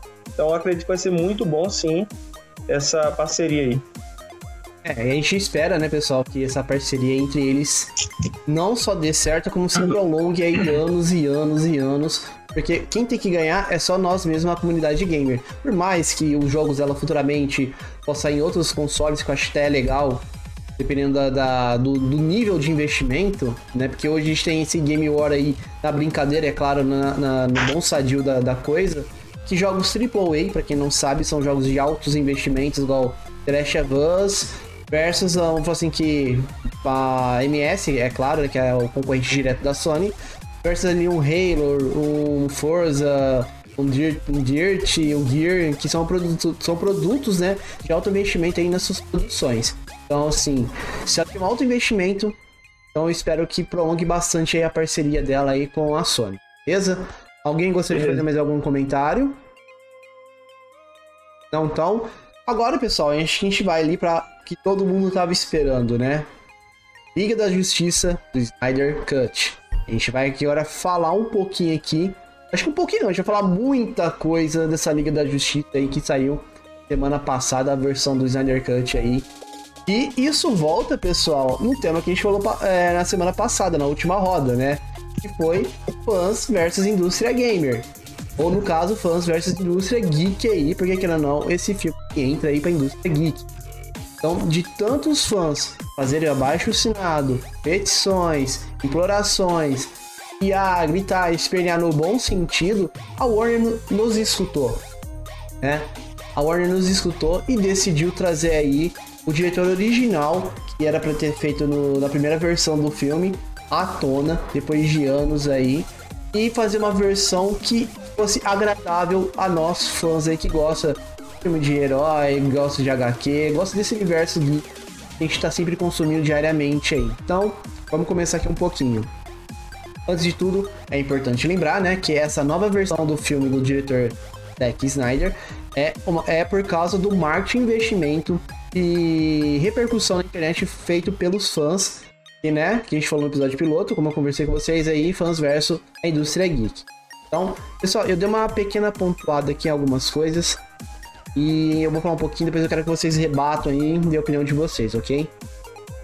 A Liga da Justiça Snyder Cut é um marco na cultura popular, gostem ou não. A produção representa uma grande vitória dos fãs, que somos nós, né? É... pediram na internet por meio de, campanhas, petições para a Warner é, relançasse a versão do Zack Snyder, como comentei com vocês aí, para o filme da Liga da Justiça de 2017. Muito criticado pelo público e crítica na época Para quem não se lembra, o diretor abandonou o projeto em 2016, infelizmente devido ao suicídio sua filha. E com isso, Wilson Wenden assumiu o controle criativo da Liga da Justiça. Tá? Ah, antes de eu começar aqui, já quero falar o que é o pontuei. Até vai aparecer para vocês aqui agora, para quem tá assistindo no YouTube, para quem tá no Spotify. É, vou ler aqui para vocês. Não sei se vocês viram isso. A Folha soltou no seu Twitter oficial no dia 18 de 3 de 2021 falando que a versão de Snyder Cut é pior do que a do de Joss. O que vocês têm que falar sobre isso? Antes de tudo, sério, como pode a Folha de São Paulo falar que a versão de Snyder Cut é pior que a versão de Joss? Quando a ah. Folha fala uma coisa, faça o contrário. cara, você já tem a mesma opinião. Cara, você disser que o filme é ruim, é bom. E se disser que o filme é bom, é ruim. Cara, como assim? Nada contra o diretor, gente, por favor. A gente sabe que o diretor ele, ele sofreu ali cortes, é, é intrometição ali da, da Warner e tudo mais, tá? A questão não é ele, ele não é ruim. Sabe que nos bastidores, é, muita gente deu pitaco, é, essa troca de diretores de última hora realmente fez muita coisa acontecer que não fizesse o filme ficar bom. Mas como que o filme do Snyder Cut ah. é pior que o filme do Johnson? Não tem lógica. Ah. Primeiro, vamos dizer assim, ah, eu nunca vou por críticos. É lógico. Se é algo que eu quero, eu vou e jogo, eu vou e assisto, eu formo minha opinião baseado no, na minha experiência. Então, assim. Com certeza. Eu, a experiência do cidadão, quando fala besteira, né? Do cidadão que me falou isso. Dois, né? É, é assim. É, provavelmente ele não gosta da maneira que a, que a Warner tá, estava criando o seu universo, até é compreensível. Eu também achava que não, é, não, não foi a melhor maneira de se conhecer, mas é o que tem vamos ver individualmente. Então já começa por aí. Provavelmente, tem quase certeza mesmo que, que esse cara ele não, não gostava disso, tá? Segundo, é, independente se o filme é bom ou ruim, a gente tem que entender primeiro que esse filme ele, ele te dá é, um enredo melhor construído e você consegue entender tudo. Sim. Entendeu? Então, assim, a, só nisso já é melhor. Claro. Ele não pode gostar de ação, ele não pode gostar o que for. Mas agora você consegue entender o todo. Você consegue entender motivação de vilão, que no primeiro filme não tinha. Não tinha motivação. Tá, beleza, eu quero as caixas maternas porque é uma fonte de poder. É, ele quer, assistindo, ele quer assistindo o Zack Snyder. Ele da, perdeu, né, na batalha. Assistindo o Snyder Cut, cara, da Liga do Justiça do Zack Snyder, você percebe que não é ele o negócio. O problema não é ele. Você entende, você entende o que ele vai fazer. E eu não vou dar spoiler aqui, é lógico. Ah, detalhe. Então, assim, mas... Rapidinho, sem querer te cortar. Pode ser que você que ainda não assistiu ainda, pode ter algum tipo de spoiler. Então, se você não assistiu, eu aconselho você pausar o vídeo, assistir primeiro o filme, depois voltar aqui com a gente e a gente pode comentar alguma coisa que vai estragar a sua experiência com o filme, tá? Então, fica aqui a minha mensagem de alerta de spoiler, tá?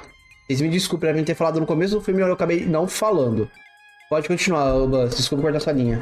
Eu, eu, eu não gosto de spoiler, então eu vou tentar dar o máximo. É, mas eu vou falar outra coisa, então. O, o contexto e não, e não spoiler. Tá? Então, assim, gente, só aí, só nessa parte que enredo já é melhor. Você entender, entender cada personagem melhor.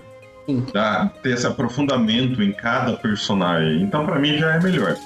Então, assim, é, é, e eu concordo com o Oswald já que ele, o Oswald já chegou chutando o pau da barraca e eu concordo, meu. O que, é, o que os críticos de cinema da Folha falam aí, eu nem leio, não leio mais crítica de cinema da Folha, sinceramente. É, eu vejo outras críticas, outras pessoas que deram um ponto de vista diferente. É, eu respeito essa, essa galera da, da, Folha, não. É, não tenho, não tenho o que dizer. Pô, você quer fazer algum complemento aí? Quem está é soltando os cachorros. Não, em relação a isso, é, é o que eu falei, assim, é a percepção do crítico, né? É, vou dar um exemplo aqui. Teve um filme que foi muito é, criticado pela, por esse pessoal, foi o Batman vs Superman. Pra mim, o filme é bom. Eu gostei do filme. Ó, pra vocês terem noção, eu... Antes de a gente fazer isso aqui, eu assisti. Também, cara, eu assisti a versão Batman, estendida quatro vezes. Assisti o Batman vs Super-Homem, que é a continuação do, da Liga da Justiça. Assisti a Liga, a Liga da Justiça o primeiro. E depois eu assisti a Liga da Justiça, agora essa versão. Pra poder ter conteúdo vazamento do que a gente vai falar hoje. Peguei ali essa, essa, essa rotina de filme deles, pra gente poder estar tá falando melhor que, qual que é a diferença da mudança, tudo que aconteceu aí. E aí eu concordo com o Buzz aí que, cara, não é o crítico, é a sua experiência com o filme. Se você viu o filme e você gostou, ok. Se você viu, é, é cada um. Cada um tem a sua preferência. Eu achei o Liga da Justiça um filme muito bom. É, a versão do Snyder Cut. Do Snyder Cut. Ah, tá. é, não, eu nem considero o filme de 2017 é, Liga eu, da Justiça. Eu, eu, pra mim, Liga da Justiça é esse. Eu gostaria que vocês se, né, apontuassem qual a versão, porque pode ficar confuso aí e depois você vai pro Spotify. Ah, sim. Então vamos tá chamar de Snyder Cut, pronto. É. Então, é, é, isso que é engraçado, porque o que eu vou pontuar é basicamente isso, ó. Vamos lá, pode ser, como eu falei, tá, pessoal? Pode ser a partir de agora sim. Posso, eu posso dar algum spoiler para vocês pessoal ele só vai rebater alguma coisa do, dos meus dizeres aqui. Olha, olha, olha as diferenças que eu pontuei aqui, pessoal. Liga da Justiça de Joss Wendell. Falhou por ser um filme sem alma, fruto de convergência entre dois cineastas de estilos opostos e interferência do estúdio que deixaram a produção com diversos problemas no enredo e na execução. Foi o que eu falei para vocês é que o diretor nem em momento algum tem culpa, tá? É, do, do fiasco que foi a Liga da Justiça de 2017, por causa de tudo isso que eu tô falando agora para vocês. Liga da Justiça de Snyder Cut recupera esse ponto crucial, apresentando uma visão, uma visão narrativa coerente e original ao longo de pouco mais de 4 horas de execução, além de arrumar a grande parte dos problemas apresentados na obra de 2017. Snyder Cut Liga da Justiça mostra melhorias evidentes ao explorar melhor os arcos e o desenvolvimento dos personagens, o filme original focava principalmente no conflito com Superman durante o seu retorno na parte final. Porém, a versão do Snyder, é, do Zack Snyder, né, faz a justiça a um dos principais erros de Joss Whedon, que foi reduzir drasticamente a participação do Cyborg. Assim que eu acabei de assistir o filme, né, lá em 2017, não agora, realmente eu, eu senti que Cyborg ele só foi um mero é, coadjuvante de nome, nem de físico no filme, mas só pra falar que tava ali introduzido, sabe? Nada mais, nada menos do que Joss Whedon deixou de lado o Aquaman, Cyborg e Flash, que tiveram muitas cenas cortadas em Liga da Justiça de 2017, fazendo que fossem jogados como membros da Liga sem nenhum desenvolvimento ou meros alívios cômicos, que a gente vê no decorrer do filme, né? Entre os três ali, o que eles apareciam, o que eles falavam, 70% era piadinha besta, para falar que eles eram engraçados, ok? É, porém, o Snyder Cut explora melhor as histórias desses personagens e a motivação que fizeram eles ajudarem o Batman e a Mulher Maravilha contra o vilão, o Lobo de Stet, ou Stephen, Stephen Wolf, para quem não sabe, tá? Muitas participações que foram retiradas ou tiveram cenas reduzidas pelo Whedon e são presentes aqui para aprofundar a, personalidade, a personalidade dos três super-heróis, como a Amera, o Vulco e, o, e a Iris West. Vamos parar aqui. Meu, nem tinha, nem tinha, tinha, ela no filme original, cacete. Eu adoro o Vulco, cara. Então, vamos William Defoe, pra mim, é um mestre ali na, na, na, na atuação. Faz a diferença, né? A participação desses três indivíduos aí no desenrolar do fecho narrativo da participação dos três heróis principais aí. Vocês querem falar um pouquinho? Vamos lá. Cara, é, eu complementando o que eu havia começado, né, falar sobre contexto, sobre que o roteiro entrega melhores personagens. Um exemplo, cara, e não vou dar spoiler. A cena do museu com a Mulher Maravilha salva as crianças. O que ela faz com o bandido final? Né? Lá, meu, soltei aquele PQP alto aqui no, no, no meu quarto na hora que eu tava assistindo. meu, mas é sangue nos olhos. Você não vê isso, né? Não. E tem, tem, outras. E tem vários vídeos aí no Facebook e no YouTube que compara a versão de 2017 com o Snyder Cut. Entendeu? E, e, e eu achei foda pra caralho. A hora que eu vi o que ela faz, como ela termina, nossa, cara, achei muito legal. Fora que é, eu até escrevi isso na, no, meu, no meu post no blog, cara. Link na descrição, a... pessoal. É, por favor, é, acessem lá é, nas redes sociais do, do, do, do blog e o, e o blog em si para ler a matéria aí do, do Snyder Cut. Que é Buzz Online, é, eu... o nome do blog. Uh, o, o Joss Whedon, cara, na versão 2017, ele sensualiza muito a Mulher Maravilha. É close de bunda, close de peito, aquela piadinha, cara, do Flash caindo nos peitos dela no filme de 2017, que ridículo.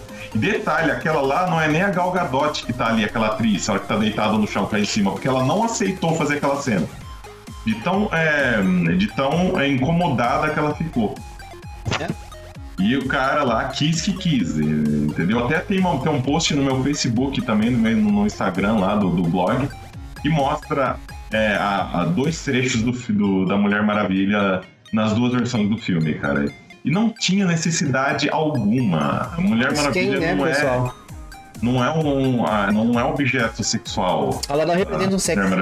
Ela representa as mulheres, né? A força feminina de se igualar aos homens. Essa é representativa da personagem no HQ da DC. Tá? Ele representa ali que ela pode tá, ficar de igual para igual com o universo masculino, porque a, a, personagem, se não me falha a memória agora, ela foi criada em 1960, 70. Aonde... Não, mais, é mais antiga, mais, é mais antiga, mais antiguinha. Foi criada ali na, no movimento que as mulheres fizeram nos Estados Unidos para ter seu direito de voto, poder de palavra, poder de fala, de trabalhar, buscar sua, sua liberdade expressiva e poder sobressair a sociedade masculina. Foi mais ou menos nessa época, e agora de história não vou falar certinho. Mas que foi criada por isso, então é por isso que ela representa a força feminina. E no filme do, do Joss, não foi isso que a gente viu. Não, então, cara, assim, eu achei ridículo aquela cena do Flash. Do Flash não precisa. Não. Não precisava, cara, sabe? É... E outra, nem, nem nos filmes da Marvel, que são mais leves, a gente tem mais isso. Você pega, pode reparar, filme, os primeiros filmes da Marvel, alguns decotes que tinham e, os, e como é hoje. Não tem, cara. Eles, eles caíram Viúva na, Negra só. Na, na, na real, nem Viúva Negra. Não, tem... Nem atual, atualmente nem Viúva Negra. Repara no primeiro, no segundo Homem de Ferro, foi a primeira vez que ela apareceu. Sim, teve um decote na, na, roupa dela teve um, detalhe, um decote até um pouquinho expressivo, tá? A, a secretária, que é a personagem que a Natasha fazia ali, a, aquela secretária é, meiga, bobinha, sensual, tímida, né? Não, a, não mas esse foi o detalhe. Não, sim.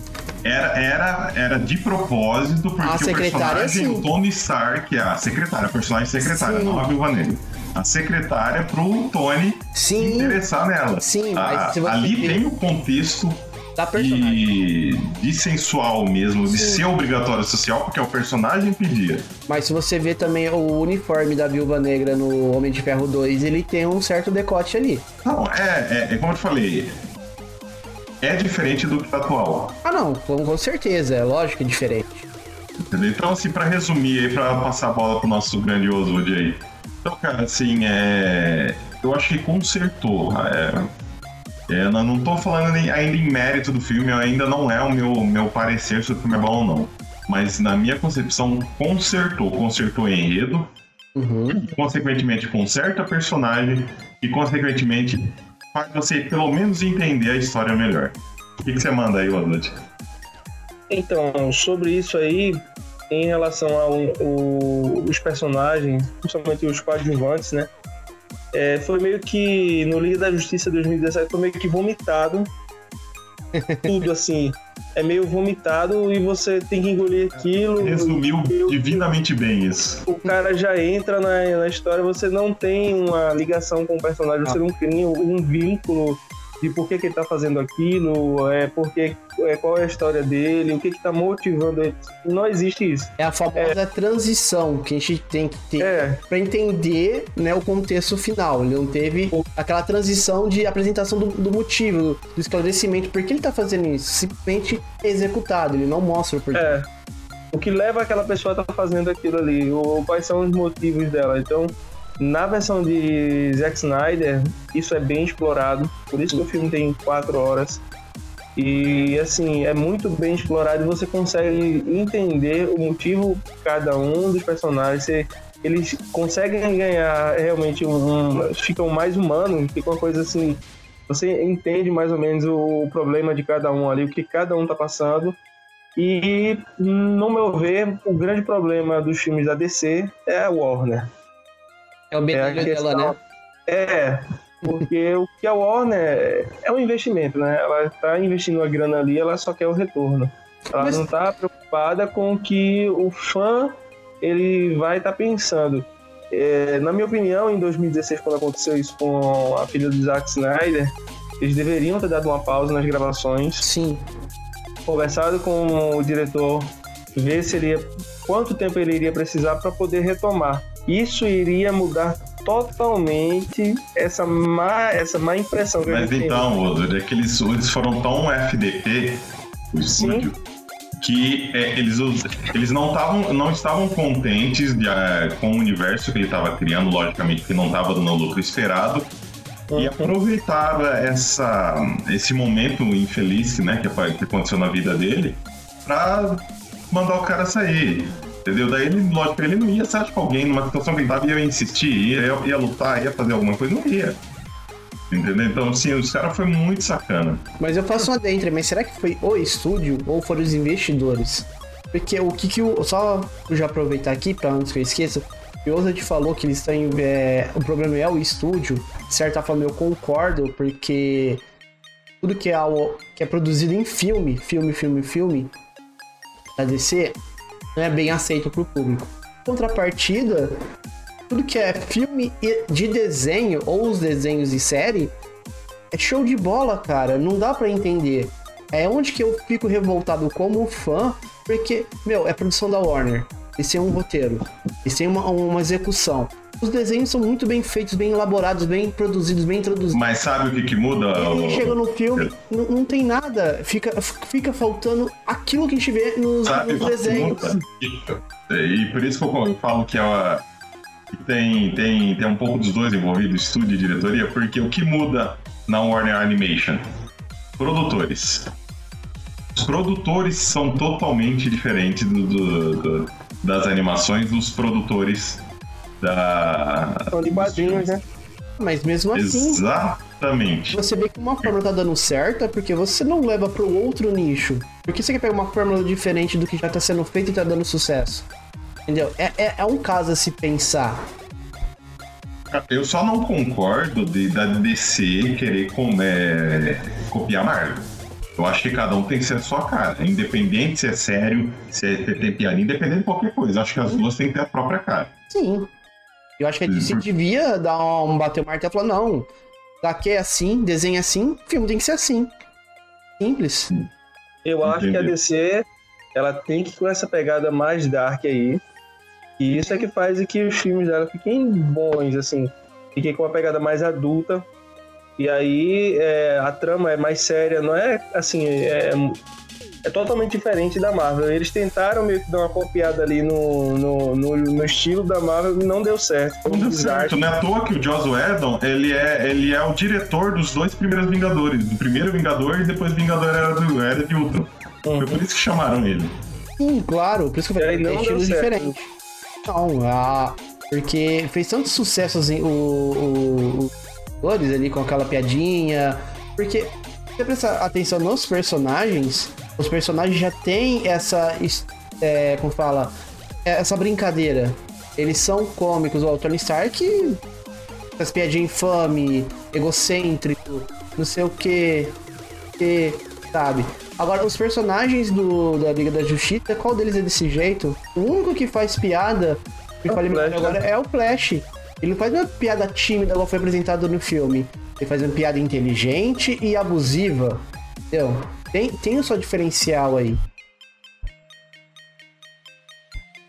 E ainda tem um detalhe, né? Assim, na, na verdade, depende do Flash e depende do é, Lanterna Verde. É, de Porque, por exemplo, é. se, se, for, se for o Lanterna Verde Hal Jordan, ele é piadista. Se for o Flash Barry Allen, ele é mais sério.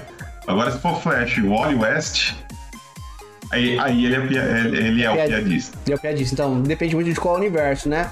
Depende de, de, qual versão do personagem que é. O John Stewart, por exemplo, do Lanterna Verde, que é, que é aquele dos desenhos que a gente assistia da Liga da Justiça, e aí o Flash nesse desenho também é o Wally West.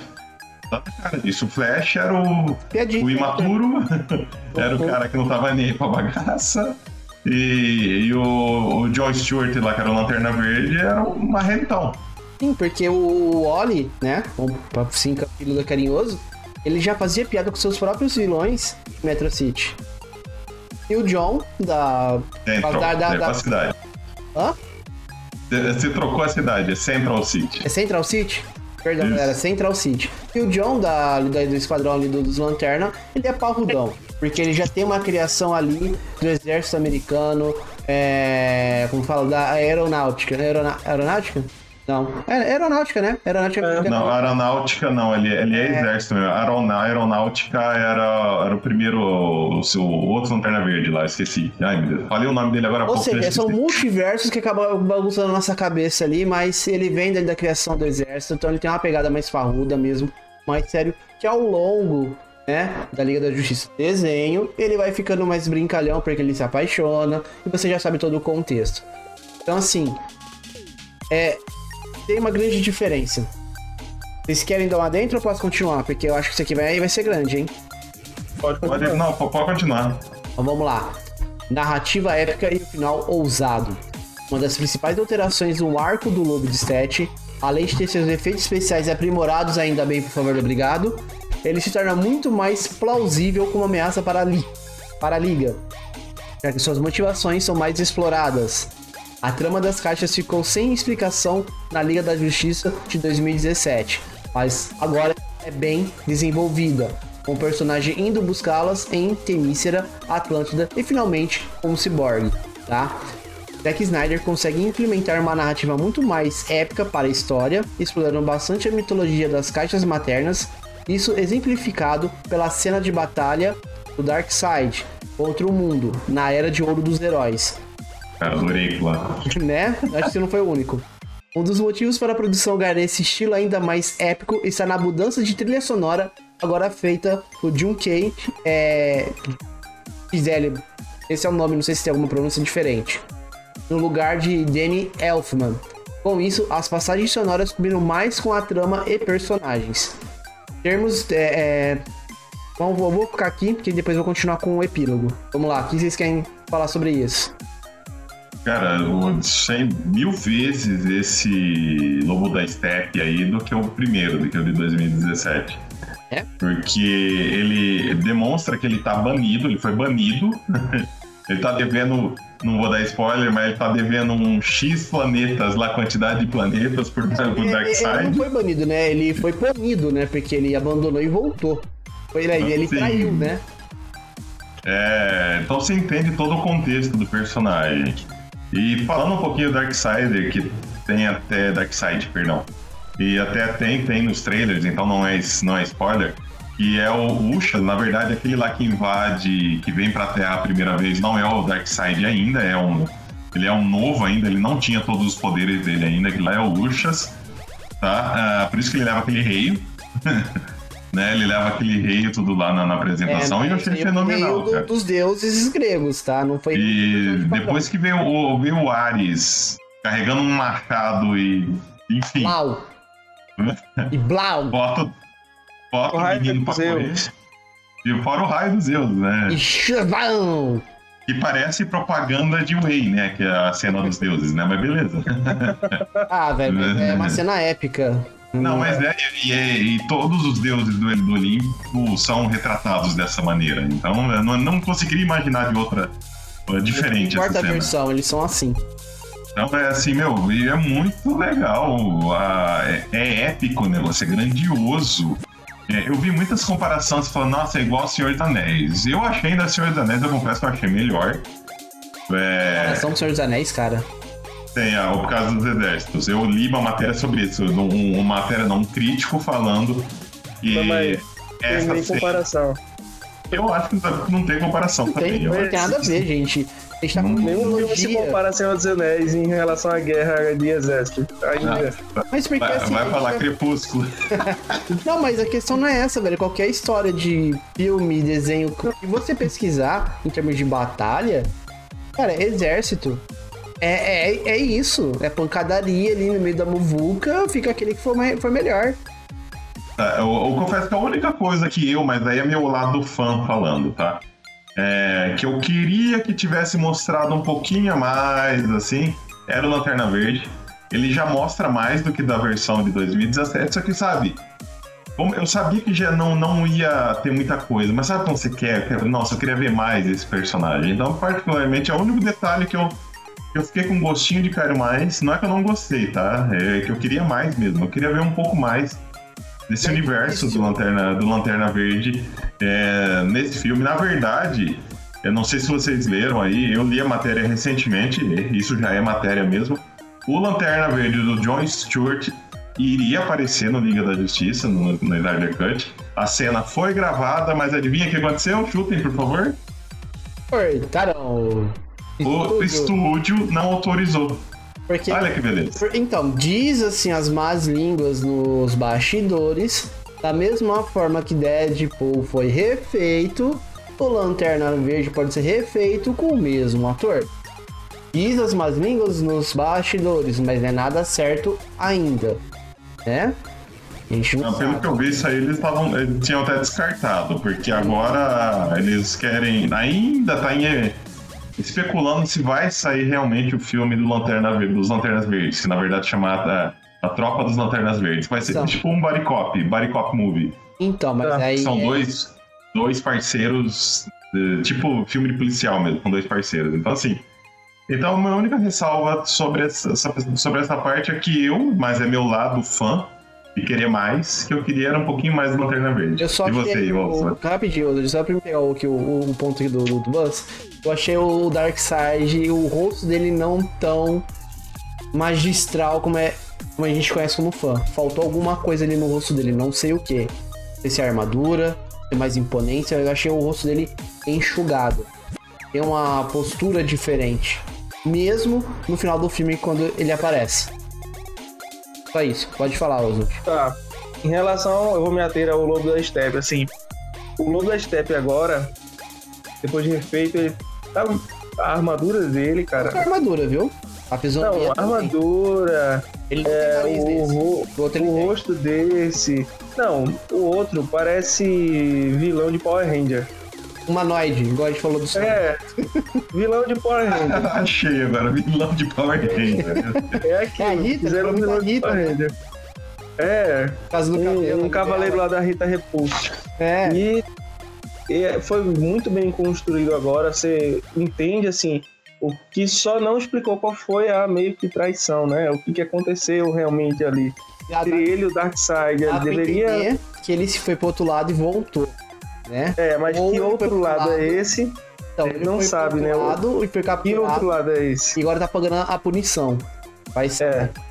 Mas você vê que ele é um, é um, um uma pessoa que tem um, um objetivo, né? Uhum. Que é conquistar planetas para o Darkseid, isso é bem definido lá. E eu, hoje ele tem muito. Você cria realmente assim um senso de missão. O personagem ele tem uma missão e ele quer se livrar daquilo ali para poder se ver livre daquela situação que ele vive, né? Sim. Enfim, mas muito bem mais construído do que a versão anterior, com certeza. Não tem nenhum Uma base discutir. melhor. Bem, bem feita. Como eu falei no começo do, aqui dessa parte da Liga da Justiça, a transição né, dos personagens, é, a origem da motivação deles, o porquê eles estão fazendo aquilo, é, tá muito bem explorado, tá bem feito, tá bem explicado ali pra gente entender. Porque se você pegar ali o filme de duas horas, a primeira versão, tipo, as coisas vai acontecendo, beleza, aconteceu. Mas você se pergunta, mas como assim? Por que ele tá fazendo isso? Por que já tá aqui? E qual, tipo, faltou aquele, sabe? Aquela transição entre o, a, o desfecho da história. E no Designer Cut, isso tudo é nos apresentado. Querem falar mais alguma coisa? Fechou. Então vamos aqui pro epílogo. Ah, temos o epílogo que introduz os novos personagens e traz o retorno de Lex Luthor. Além disso, finalmente é explorado o pesadelo do Batman, que faz conexão com produções é, passadas como Batman vs Superman. E com o futuro esperado que temos conflito ideológico entre Batman e Coringa de Jared Leto, que, modéstia à parte, os poucos minutos que ele aparece ali, sensacional. Aguardada nova versão do filme da Liga da Justiça, ou Snyder Cut, como é mais conhecida, né? Por nossos fãs, foi lançado na HBO Max, na plataforma de streaming, e deve chegar ao Brasil apenas em junho desse ano. Mas isso não significa que você não possa assistir Liga da Justiça Snyder Cut é, é, ainda. Seja possível, tá? O, no Brasil, o longa está disponível para alugar em plataformas de vídeos e operadoras de TV por assinatura. A locação ficaria disponível até dia 7 de abril agora. Pessoal, daqui acho que duas, duas ou mais, tardar duas semanas e meia em todas as plataformas. Após essa data, será exclusivo do catálogo da HBO Max. O lançamento está disponível por até R$ 49,00, mas, né, depois de tudo isso, tem um desconto para assistir Snyder Cut, a nova versão da Liga da Justiça, de acordo com diversos fãs, né? Para quem já tá putricando aí, você não precisa pagar 50 reais para rever um filme já, né? Por mais que tenha algumas coisas diferentes. É, o Google Play tá, disponibilizou aí cupons para que qualquer filme, incluindo o lançamento da DC, com desconto. E os usuários poderão assistir o longa por apenas R$3,90. Olha só que legal que a Google fez aí pra gente. Para acessar o cupom, basta acessar a opção Conta no Google Play, encontrar a aba Recompensas. Outra forma de conseguir o desconto é entrando pelo aplicativo da Google Play e clicar no link no ícone de três listas. Lá vocês vão ter ali é, essa forma fácil de estar tá conseguindo esse cupom e assistir Liga da Justiça versão Snyder Cut por R$3,90. Bom, um pequeno, pequeno merchan aí para Google. Google nos patrocina aqui, por favor, tá? É, o que, que vocês vão falar do epílogo aí, que é o final ali do, do Flash? Né? Que seria é. acontece quase do Flash. Cara, calou minha boca, sabe? Por quê? Eu vou explicar por que calou minha boca. E eu não tenho problema algum em falar isso, não, né? Vamos lá. Que assim, apesar de, de no Batman vs Superman, no Superman ser uma boa cena, o, a, a Nightmare Batman, é legal, tudo, eu, olha, não precisa, vai. Eu queria ver o atual, não quero ver no futuro. Eu quero ver o atual, eu quero ver o, né? Sangue nos olhos agora. Beleza. Meu, hora que eu vi esse bendito desse epílogo. Os personagens, a armadura do Flash, a Mera querendo matar meio mundo. E a hora que eu ouvi, principalmente o diálogo do Coringa, o que ele fala, as referências que ele fala, Falei, puta que pariu, eu vi um filme, eu queria ver um filme só disso agora. Tão foda, então calou minha boca, cara. Não, foi melhor do que eu esperava. Com certeza. Eu só achei que eles, eles iam explorar um pouco mais, não ia deixar só pro final isso. Mas eu entendo o que eles querem, o que eles quiseram de, deixar ali, porque querendo ou não, esse epílogo, se, se o universo do, do Snyder tivesse continuado, os outros iam começar com, a, com, essa referência do final. É, só que agora me deixou com a pulga atrás da orelha, porque eu tenho praticamente certeza de morrer aí o filme, né? Ou não, porque a gente tem o Flash pra poder poder cá a porra toda da linha temporal. É, se, se, se, não fuder com a linha do tempo, não é o Flash.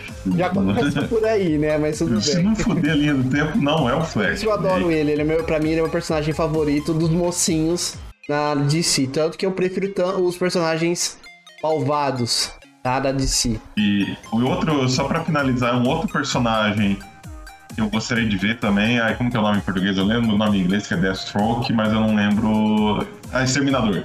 Ah, o Exterminador. É, Exterminador, porque eu sou fã do ator, já assisti várias do Joe Manguilano, Manguilano, não lembro agora. Eu não peguei aqui na minha pesquisa. Pra não dar Mas assim, sou fã do ator, gosto dele, ele é um bom ator. E, e, ele ficou animal, cara, como exterminador. Ficou animal. No epílogo ele ainda ele tá de moicano, cara. Achei é? que ficou mais foda ainda. Ah, então, assim, fiquei só com vontade de querer ver mais. E aí, Oswald? Então, cara, sobre esse epílogo aí, o Zack Snyder fez duas coisas aí ele nos deu vontade de assistir a continuação da Liga da Justiça contra Darkseid. Hum? E que futuro é esse aí? Que eu tava olhando, são dois anos à frente. Aquilo que o, o Batman ele tá vendo seria mais ou menos dois anos à frente. É num futuro que o que o Superman ele vira o que a, a Lois Lane ela morre, né? E o Superman vira um tirano, um representante Darkseid no mundo. E ali são mais ou menos dois anos ali pra frente. E assim, dá para fazer dois filmes separados aí. Um do Injustice e é. um e um do Liga da Justiça. Agora já pensou se eles adaptam em, o Injustice aí, cara? Já pensou? Então, será que. Rapaz, lá tá vendo? Tá, tá, me deram corda pra sonhar e. O olha, filme do Flash, cara. Porque eu sou apaixonado pelo Flash. O Flash é meu herói preferido na DC. Porque eu lembro na minha época de moleque, aquele filme trash B do Flash que eles fizeram na década de 90. E assim, toda vez que passava a sessão da tarde, eu. A série, não foi? Não, é um filme, tem um filme. Tem um filme ali, eu assistia, assistia, assistia, porque eu adoro Flash. E querendo ou não, pessoal, por mais que vocês é, possam me contrariar, o Flash é o personagem mais forte da DC. Só que ele não sabe que ele tem a capacidade de destruir todo, tudo. Todo, e tudo em sua volta com, com o seu poder, tá? E só pra dar uma dentro aí, não sei se vocês viram na internet, vamos aproveitar esse momento DC aqui. Os fãs já estão pedindo pra Warner fazer o reboot do, do Esquadrão. Esquadrão Suicida. Na verdade, tá fazendo, já, já tá pra sair. Né? Na verdade, quem faz ainda é o James Gunn. Então, até onde que eu vi, a Warner falou que não vai fazer isso. Mas os fãs já estão pedindo devido ao sucesso aqui do, desse filme aqui do Snyder Cut. Moral da história. Ah, não, pera, você, você tá confundindo. Né? Você tá confundindo com a, a versão de diretor que é o David Ayer do primeiro. Do primeiro Esquadrão Suicida. É, eles querem. Eles estão pedindo pra refazer isso, já falou que não. Por causa do não, isso aí, isso aí já foi mesmo, mas eles estão fazendo novamente, fizeram um outro um outro Esquadrão Suicida, mantiveram alguns personagens ah, e todos. eliminaram outros. Tem que manter todos.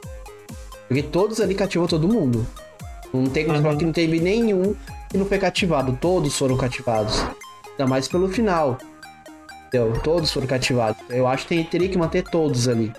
É só você saber é, buscar a essência de cada um e levar pra tela.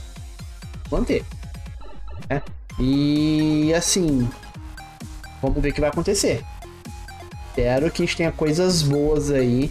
Eu espero que a Warner seja um pouquinho decente, inteligente Coloca o Snyder, o, Zack, uh, o Snyder Cut aí como diretor-chefe do Temos a DC por um bom tempo aí, óbvio, né? Pra poder tá trazendo material filme de qualidade. Porque se é mantendo o que a gente tem visto até hoje, tirando esse filme, esse filme bonitinho, e tirando o filme do Coringa, versão à parte ali, e alguns filmes do Batman ali, do Cavaleiro das Trevas, um outro ainda é até legal, até bem elaborado. Os outros filmes a DC pra mim, você pega, joga fora. Ah, vá dormir. Vá sabia, dormir, sabia. vai chupar prego até virar taxinha, vai fazer alguma coisa. Estão te chamando lá na rua, vai lá ver o que, que é. e, meu, trilogia do Luna, perfeita, principalmente Cavaleiro das Trevas. Eu falei que é Homem de Aço, curti pra cacete o Homem de Aço. Acho que o não, Batman Cavaleiro das Trevas é o melhor filme que já fizeram em relação a quadrinhos. Pra mim, ele é, o, ah. ele é, o, melhor. Ah, melhor até mesmo é. aquele que é a Mulher Gata aparece? É a trilogia? Então é o último ali? Exato. O último, eu, eu prefiro os dois primeiros do que o último. O último pra mim eu jogo fora tal do bem, né? Eu, uhum. eu curto os três, eu gosto do Tom Hardy também. eu jogo fora, é, pra mim, não, não sei, faltou alguma coisa. Porque o Batman ali, pra mim, tá? Eu sou fã declarado do Flash, mas o Batman pra mim ali já passou aquela fase de teste. Tipo, alguém mais forte, mais inteligente do que eu. Isso, a gente, isso, é isso a gente vê no primeiro filme. Entendeu? No segundo filme ele, ele mostra seu potencial máximo ali contra o Coringa e contra o Duas Caras. E no terceiro filme, tipo, como assim aquele cara superou o Batman? O Batman é insuperável. Entendeu? Então aí dá pra... tem preparo, né? Então, tem preparo. mas essa é a verdade, ele tem preparo por causa da, da dessa coisa que ele tem na cabeça. Então, Olha, ele, tem, ele tem tanto preparo. Mas então, aquele filme lá, aquele filme lá, ele é no chão por causa disso. Mas não, a mas... trilogia do Nolan ela é pé no chão por causa disso. Não, ela não leva em consideração quadrinho, ela não leva em consideração. Se for levar em consideração, esse filme é uma, uma merda, na verdade, essa trilogia. Por quê? O Batman é o, melhor, é o maior detetive do mundo. Onde que vocês viram ele sendo detetive mesmo? Detetivesco nesse filme? Não tem. Dizem que vai ser no Robert Pattinson, né? Esse novo que é, vai ser o grande diferencial. Eu, ah, eu, aí, lá, aí eu tô querendo ver, porque é justamente esse Batman aí que vai dar uma de Sherlock Holmes aí, que é um, que é um Batman tira o sangue no zóio e bota mais no cabeça, que é mais inteligência. Então, não sei. Aí eu quero ver.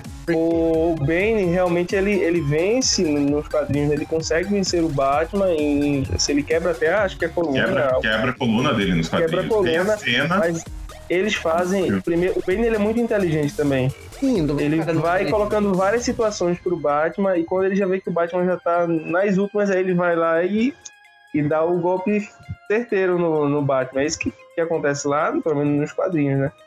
Isso foi, foi pouco diferente aí no, no filme, mas assim, a trilogia do, do Nolan é muito boa.